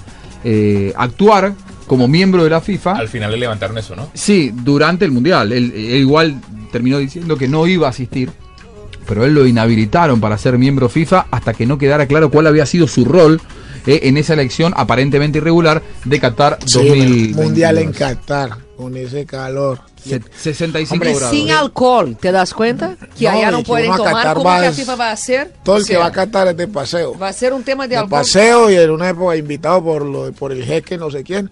Entonces, para que la FIFA ese mundial tuvieron que poner billete porque esos esos votos hoy en día son son caritos. Sí, es verdad. Eh, vos, JJ, que, que sos un, un- un periodista de, de Racing de muchos años allá en, en- en Medellín. Medellín fue subsede de, del Mundial 2011 y recuerdo que el Atanasio Girardot, vio que soy argentino y digo Girardot, no digo Girardot, ¿no? Ya aprendí. Eh, el Atanasio Girardot estaba siempre repleto. Eh, ¿Quedó algún tipo de resabio, algún tipo de eco de lo que fue aquella venta de entradas o quedó todo claro en Colombia con respecto a eso? Pues digamos que quedó claro, pero sí hubo reventa. Lo que pasa es que aquí no se investigó, allá por lo menos detuvieron a alguien un ratico, aquí no se investigó, aquí sí hubo reventa, como la hay en todos los partidos de fútbol del mundo. El único país que creo que ha podido reglamentar el tema de la reventa, que lo ha legalizado, es Estados Unidos en algunas disciplinas deportivas, lo hacen en el baloncesto creo y creo que también en el béisbol. De resto en todos los países del mundo la reventa es un negocio subterráneo que deja muchos, muchos, muchas utilidades para quienes lo manejan. Ahora, parece imposible de solucionar el problema de la reventa. No, ¿eh? seguro. Me acuerdo, ¿se acuerda? A ver, no, no sé si alguno de ustedes pudo asistir al Mundial de Alemania en el, en el 2006. Para mí el mejor Mundial de la historia por lejos y no va a haber un Mundial como ese porque Alemania es un país de, de- de primerísimo primer mundo y realmente te sentías que estabas en la luna, todo funcionaba, todo estaba bien. Fue impresionante ese Mundial. Estadios terminados, todo. Eh, espectacular, espectacular, eh, pero realmente espectacular. Y en, en aquel mundial lo que había implementado la FIFA para reglamentar el tema de los tickets y los ingresos a los estadios había sido ponerle nombre a cada uno de los ingresos, nombre y número de pasaporte. Y si vos no eras realmente el dueño de ese ticket, no podías ingresar, porque vos tenías que acreditar que eras esa persona que figuraba en el ticket con su nombre y su número de pasaporte. Así todo, a mí me ha tocado ver como gente con otro ticket ingresaba al estadio y no lo controlaban, porque los primeros partidos se pusieron puntillosos y el que no ingresara con el ticket que tenía el- su nombre y su número de pasaporte no podía entrar. Fue imposible reglamentarlo porque el mismo sistema de disputa en un mundial hace que sea muy difícil. Bueno, a ver, Juanjo, vos sacás en las el- entradas pensando en los octavos final que tu equipo va a salir primero en el grupo, sale segundo, ya no te interesa ir a ver ese partido, entonces tenés que vender la entrada. Lo que le pasó a los colombianos acá. Bueno, en el mundial del 98 Ah, el de Francia no, yo tengo la historia, yo sé la historia. En el Mundial de Francia 98 se perdieron casi 300 boletas de las que daba FIFA a la gente de Colombia, a la Federación Colombiana de Fútbol. Y el que las fue a recoger era el contador de la Federación Colombiana, un señor Iván Ceballos. Este señor Iván Ceballos fue y dijo, no, es que me atracaron y me robaron las boletas. El presidente de la Federación Colombiana, no, yo sí sé, porque por Siga, eso, siga. eso me costó a mí No, la salida de FIFA. Siga, siga. Eh, resulta Oh. que el señor Iván Ceballos se- hizo el que me atracaron y me robaron las boletas. El presidente de la Federación Colombiana de Fútbol de ese entonces era el señor Álvaro Fina.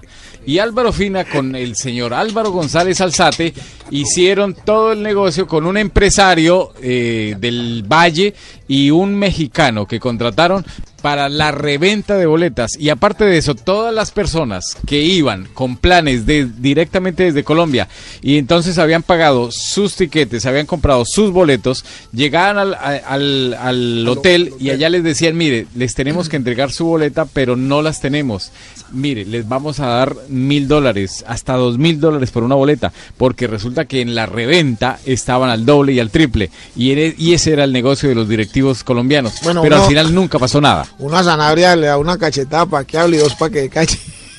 No, no, no. No, a mí- pues- a mí- a mí- Porque él sabe la historia. No, no, Oye, el tío no, no, por está- el es que yo, nada más dije, yo nada más dije, en el Mundial del 98 y usted arrancó, no Sí, jolí. yo conozco la historia No, completica. No, es que yo le iba a contar la historia. Esa historia ustedes la saben, yo no la sabía. Yo quiero, yo voy a contar, es que mi papá, al, al haber salido yo del Mundial, mi papá se vino, no quiso ir al estadio a ver el último partido o el segundo partido de Colombia con Inglaterra y tenía tres ingresos porque los amigos míos que han invitado se devolvieron conmigo. Bueno, mi papá le dio esas boletas a un argentino amigo mío, eh, eh, Alejandro Mazas, fue al estadio, las vendió y le trajo a mi papá 1.800 dólares por cada ingreso. entonces ahí me pregunta yo en cuánto las habrá vendido que le dio 1.800 dólares sin decirle. Mi papá dijo, va, ven. Claro. Entonces, es ahí después que viene la historia que usted acaba de contar, que las boletas de, la, de los viajeros, eso se perdieron, pero a mi papá le dieron casi 4.500 dólares Imagine, por por, por tres boletas. Y, la- vos. y la Federación de Fútbol eh, se le perdieron casi 300 boletas. Iván Ceballos era el, el revisor fiscal, ¿cierto? Sí, señor. Era- Sí, señor. Era Iván verdad. Ceballos el revisor fiscal. Iván Ceballos, sí, señor. Y eran Eh, cuatro y mil él de denunció y él después denunció y al final no pasó absolutamente nada. Y el señor. Fina y, eh, salió de la Federación de Fútbol y sigue todo bonachón tomando whisky y fumando. Y el señor Álvaro González todavía es miembro de la Federación Colombiana de Fútbol. Qué horror. Tráigame a ese señor. Bueno, está, en está en nuestro estudio un gran, un gran amigo. eh, eh, que- Gracias, hermano. No pensé que nunca me fuera a presentar de esa forma. No, no, no, No es usted, no es usted. Siempre estoy presente desde acá arriba, los veo. no, no, no es su caso. No es su caso. Está bien, no seamos amigos, hermano. ¿Eh? Si no quieres ser amigo, ojo, porque puedo acelerar la lista por acá arriba. Por- no, por favor. No, no me amenace, no me, no me amenace. Yo quiero que usted me tire algún dato de mañana. Ya le dije que ese tranquilo, pero hay sorpresas. No hable de, eso, no hable de presas, ahí está Fabio Poeda. Bueno, viernes cuento. Eh, en, este último bloque quiero aprovechar la presencia de Diego Bustos, un, un gran amigo que, que, él trabajó durante muchos años, fue eh, la, cara del deporte en CNN eh, y que hemos, eh, ¿cuántas veces nos hemos encontrado en distintos eventos en América y mundiales? Y estás ahora trabajando también aquí en este, en este mundial, otra vez para, para CNN. y, en un día histórico, realmente, Diego, eh, en un día en el que el- el mundo del fútbol está sorprendido por lo que ha entregado eh, esta selección de Alemania y sobre todo lo que significa la convulsión de la salida de Brasil. Gracias ante todo por estar acá, es un verdadero placer en estos últimos programas de Blog Mundialista, cerrando el Mundial, poder contar contigo. Es un placer para mí, imagínate Juanjo, estar con vos y con todos ustedes, sobre todo con Flavia. Con Flavia, eh, compartiendo, compartiendo esta habitación. ¿Cuántos días lleva en Brasil?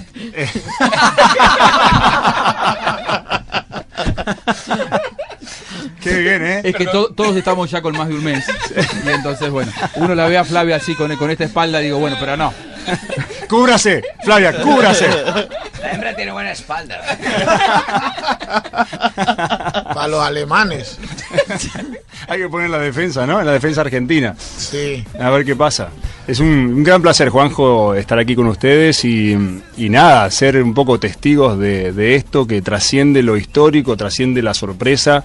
Eh, uno se queda prácticamente sin palabras y trata de encontrar por ahí justificaciones. En lo que empezabas hablando en el principio del programa, si es realmente Alemania tan grande o Brasil tan chico, una combinación de las dos, ¿no? Sí, y que dos partidos iguales nunca vuelven a, a verse, vuelven a observarse. Probablemente si juegan, juegan mañana, Alemania y Brasil, por ahí el encuentro es diferente. Me parece que esta Alemania tiene más jerarquía, tiene más argumentos futbolísticos Quizás no, que ¿eh? este Brasil. Juanjo, si me permitís eh, eh, diferir, quizás no. Es un equipo muy joven el brasileño. Pero vos crees que Brasil eh, tiene más argumentos futbolísticos que esta Alemania y que en todo caso lo que pasó hoy fue... No, fue- al revés. No, por eso digo... Sí, sí, no, sí, no, es que yo digo... Pasa que me quedé pensando en Flavia, entonces me confundí. No, no, digo, los argumentos futbolísticos de Alemania, eh, Me evi- peso evidentemente, eso nos pasa a todos todos los días, digo. Y vos que estás de frente más todavía. Man, me fallé 20 días confundido. Eso, eso nos pasa todos los días a todos. No, digo... Fla- eh, Flavia, Flavia, Flavia cree que ella es la carnada para atraer a los periodistas. A ver, a Mira, ver. aquí trabaja. Flavia y todo viene enseguida, por supuesto.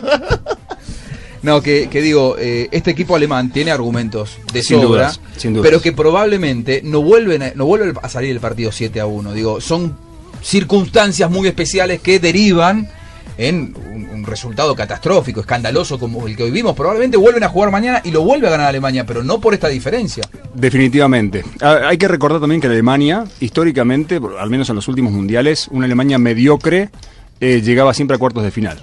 Esta Alemania no, no es para nada mediocre, es muy buen, muy buen equipo. Es un equipo que juega, que ya no juega como la Alemania clásica, sí, es un juego, un- una Alemania que juega al toque-toque. Sí, ¿no? sí, cambió Alemania. Cambió, se suda- ah, sudamericanizó quizás esta Alemania. Es lo que estamos viendo.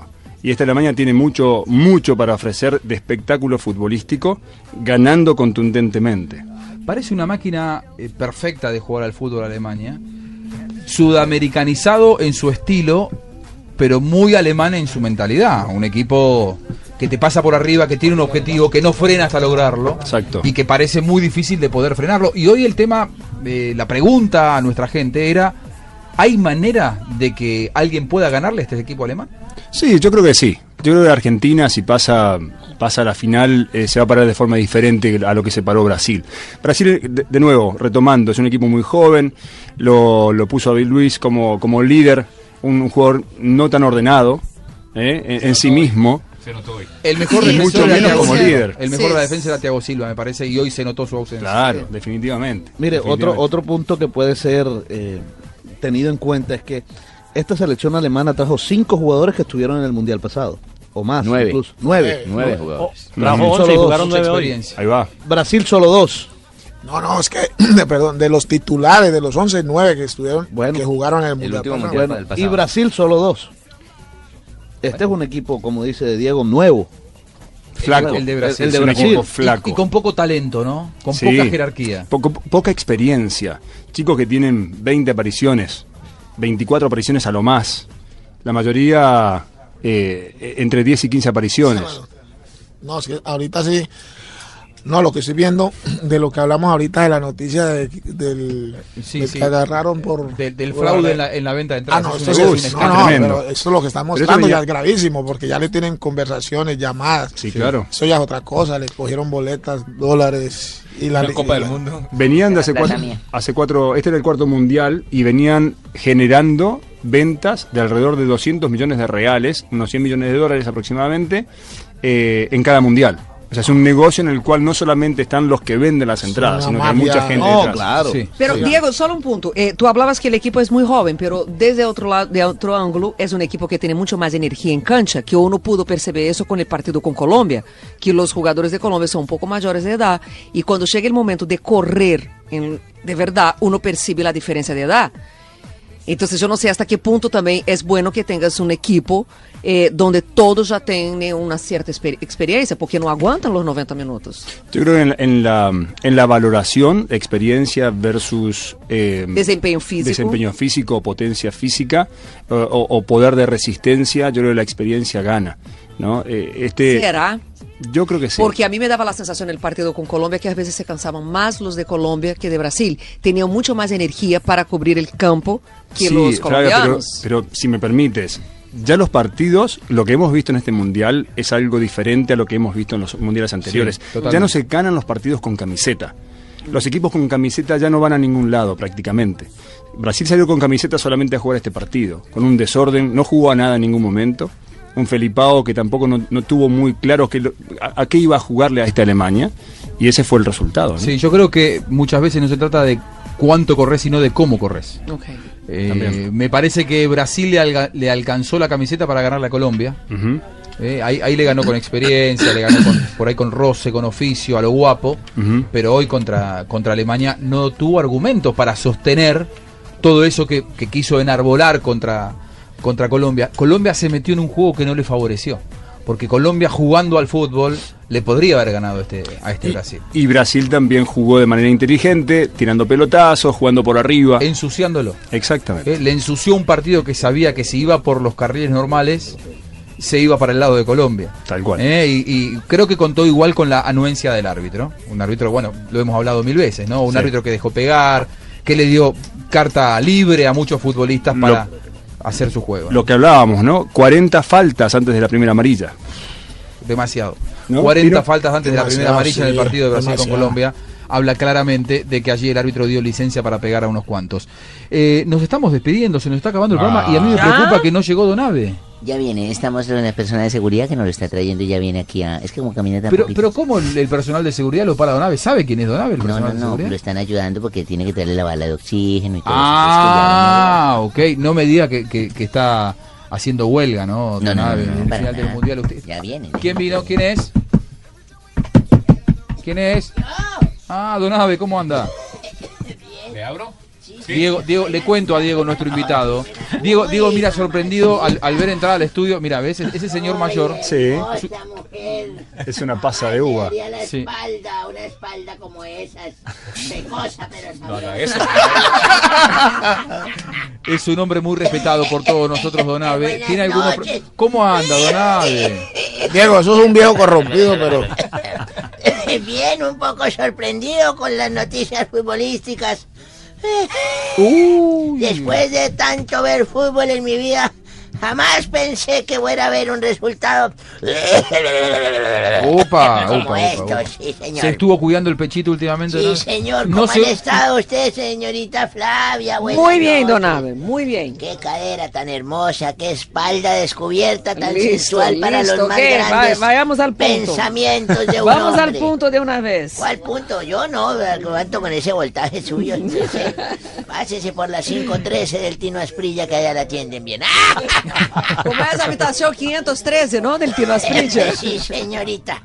Pues le cuento que Veo- me mandó una vi- carta. Vio un- que, vio a quién, a quién tenemos aquí, ¿no? A ver, Diego Bustos es, Hola, Dieguito, güey. es un gran amigo mío, un periodista muy prestigioso de la, de la CNN, Sí, señor. eh, que está trabajando Lo aquí en el Mundial. yo mucho en la CNN para las noticias para todos los sudamericanos, ¿cómo no? Muy bien, y hoy ha, ha venido a acompañarnos aquí en Blog Es un placer conocerlo en persona. ¿eh? Yo había escuchado de usted, pero no sabía que la tos era real. ¿eh? Sí, señor, me alegra, señor Tetas, que nos vea aquí. Digo, Bustos, Bustos. Por favor, modérese, señor Señor, Donado. tranquilo. Le voy a leer una carta de un aficionado con respecto a la goleada del día de hoy. ¿Qué es, señorita Flavia, que le interesa? Ya vengo. Bueno, recuerden que cada vez que ustedes nombre yo un jugador, árbitro, estadio o parte de los involucrados en el día de hoy, deben decir ahí. ¿Sí? Sí, señor. Bueno, bueno, dice. Hoy mi selección Osil Ahí. ha tocado fondo. Ahí. Y la AM No. ¿Ah? Y la AM La AM, Ahí. claro. humillado con siete goles. Qué espectáculo tan dante Ahí. el que tuvimos que presenciar. No ya. Ahí. No será lo mismo. La selección amarela hoy parecía de Escolaris. Ahí. Y ese balón de los alemanes contra nosotros empezó a meter sacker. Ahí. Meter sacker, meter sacker. Siete y así veces. como siete veces. Nos churleteamos Ahí. en la cancha. Ese maicón Ahí. de Filipao Ahí. nos enterró. Ahí. No. ¿Y qué dirá? Ahí. Ahora la historia. Que nuestra selección se meterá a un closet Ahí. y ni un superhéroe como Hulk logrará devolvernos la grandeza. Y nosotros como hinchas no podemos decir ni Müller. Ahí. Sino aceptar este momento tras Tiger. Ahí. Y será ponernos a montar en motocross. Lentamente Julio Gustavo Fred. Ahí está, muy bien. Muy bien, muy bien, Donave. Espectacular, ¿eh? Sí, señor, y quería contarle que un día como hoy de hace seis semanas Va a llorar, don y media... No, señor, estuve donde Ezequiel, Ezequiel. el besólogo. El besólogo. Ah. Es cierto, sexólogo, además, yo me vi una entrevista del tipo... Argentino. Sí, entonces entró una pareja, un tipo que se había casado y no podía tener relaciones con su hermosa mujer. ¿Hermosa? Entró con una mujer hermosa, grande, alta, ponga atención. Por eso es que no celebran las cosas. Es que la tira Flavia al lado y pi- piensa en otras cosas. Pobre Fabito, no lo trate así, Flavia, entró el tipo con la hembra esa grandota, le dijo, doctor Ezequiel, hola, ¿cómo andás? Porque es argentino el ladrón. Le dijo, Están "¿Cómo hablando andás, mal de mi querido?" colega, que es muy buen Este es profesional. otro, dijo, ¿cómo andás, querido? Bien. Y no he podido hacer el amor con mi señora porque llevamos luna de miel y yo soy nuevo en esto. Le digo, ¿cómo no haces poder el amor con esta hembrota tan grande, viste? Permitime, yo te enseño. Le dijo, señorita, desnúdese, por favor, siéntese aquí en la camilla. Entonces cogí así como yo les voy a mostrar, ustedes imagínense, sientan así en la camilla. Y entonces dijo, yo me bajo la ropa interior, pero ¿estás viendo? El otro, sí, señor, yo estoy viendo. ¿Y para que aprenda? Yo soy el sexólogo. Le digo, permítame, separo sus piernas, señora. Entonces usted se para aquí, la va besando y se manda en un envión hacia adentro. Ahí no lo ve, dijo, no, doctor, dijo. ¿Y ahí lo ve? Sí, doctor. ¿Ahí no lo ve? No, doctor. ¿Y ahí lo ve? Sí, doctor. Ya no lo va a volver a ver, ¿oyó? Don Ave, ¿cómo está? eh? Yo, yo siempre creo que se va a controlar y se me termina descontrolando. Don Ave. Gracias a Dios ya esto no es hora infantil, ¿eh? Sí, menos mal, menos mal. Cochino. ¡Qué cochino, dona! Gracias, Don Ave. ¿Sabe qué? Me están diciendo en la radio que tenemos que cerrar rápidamente porque se nos acaba el programa. Lamentablemente, Don Ave, muchas gracias. ¿eh? Bien. Gracias, Fabito Poveda. Mañana nos volvemos a encontrar aquí a hablar de Argentina. Ay, ojalá que pierdan, ojalá que pierda de una. O sea, tiene que perder. Si Qué buena Argentina onda, gana mañana, Y todo lo que le Yo apoyamos a hoy con esto. Saben que maña- mañana juega Argentina es el Día de la Patria, 9 de Es julio. el 9 de julio. Aniversario de la independencia de la Ay, ay, que van a Argentina. perder. ¿eh? Yo 9 de regalito julio, con el Bará. Día patrio para, para los argentinos. Gracias, señor Tibaquirá. ¿eh? Listo, la pregunta viene arroba B Mundialista Blue. Pueden seguir participando. ¿Siente que los alemanes serán campeones de este mundial? Esta semana vamos a entregar la pelota Sí, de los señor. cuartos de final Brasil-Colombia. Gracias, señor Rafa Sanabria. Que descansen, un saludo para todos. Mañana el árbitro turco, Shakir. Ah, muy bien. ¿Le gusta ese a la dirigencia del fútbol argentino? Sí. Eh, fue aprobado, sí, sí, está es sí, porque lo aprobaron. Sí, sí, sí. Eh, el árbitro, ojo, que viene de un mal partido, quitándole de una pena máxima clarísima a Rusia, de la que se quejó mucho Capeló. ah, mal partido. Dieguito, gracias. Gracias, Dieguito, por, por acompañarnos. Un ¿eh? gran placer, Juanjo, Eh, como siempre. Un gran honor tenerlo acá, Diego Bustos, uno de los mejores periodistas deportivos de- del Junto continente y un gran amigo. Eh, Claro sobre que sí, todo, que es lo, claro es que lo- sí. es lo más importante. Esto fue Blog Mundialista. Nos quedan tres programas, ¿eh? A partir de Ay, ahora. no solamente, eso, a partir de ¿Y ahora. tres JJ ya se fue? JJ Segre, no sé si lo tengo. A ver, JJ está ahí. No, señor, ma- muy pendiente. Ah, ahí está. Muy- JJ, muy mañana nos pendiente. encontramos. Claro, mañana se reedita otra final mundialista, la del 78. Podría haber desquite Eh, también sí, como la hubo sí. hoy con Mañana vamos a ver a Argentina regresar Alemania. para la casa. Qué lástima Claro. que cada vez que juega Alema- eh, Holanda con Argentina pierde Holanda, ¿no? Es verdad, es verdad. Ahí. Pero, Hasta ahora. pero pará. Pará. No, en el 78. Eso era para Flavia, en ¿eh? porque tiró, 78 ganó tiró un bardo antes. Pero antes tiró un poquito Es de que negatividad ella a la siempre nos mesa. tira, siempre nos tira, pero está bien, nosotros por el camino de así. Nosotros también de la tiramos, humildad. pero pura revancha. Y mal, y mal, mi amor. Perdón. Seguramente que mal. En el 78 ganó Argentina, Sí, claro. pero en el 98 Holanda eliminó a Sí, Argentina. estaba ahí en y Marsella. Y en el 2006 empataron 0 a 0 en Sí, la fase de grupos. sí. Veremos ahora en este nuevo duelo y en el 74 nos hicieron 4. Es verdad, pero no hay que decirlo mucho. Así que- Pero sin campeonato del mundo. ¿Eh? Sin campeonato Sin del campeonatos mundo. del mundo. No. Bueno, van por el primero. Para mí Holanda, Vamos a ver. para mí Holanda es favorito mañana. Hacemos eh, la despedida. Eh, por supuesto, gracias por acompañarnos acá para en tirarle, ¿no? Blog Mundialista. Mañana nos encontramos. Nos quedan Mañana solamente tres perder. programas. Estoy seguro que sí. Gran abrazo para campeón, todos. Esto fue Blog Mundialista. Chao, gracias.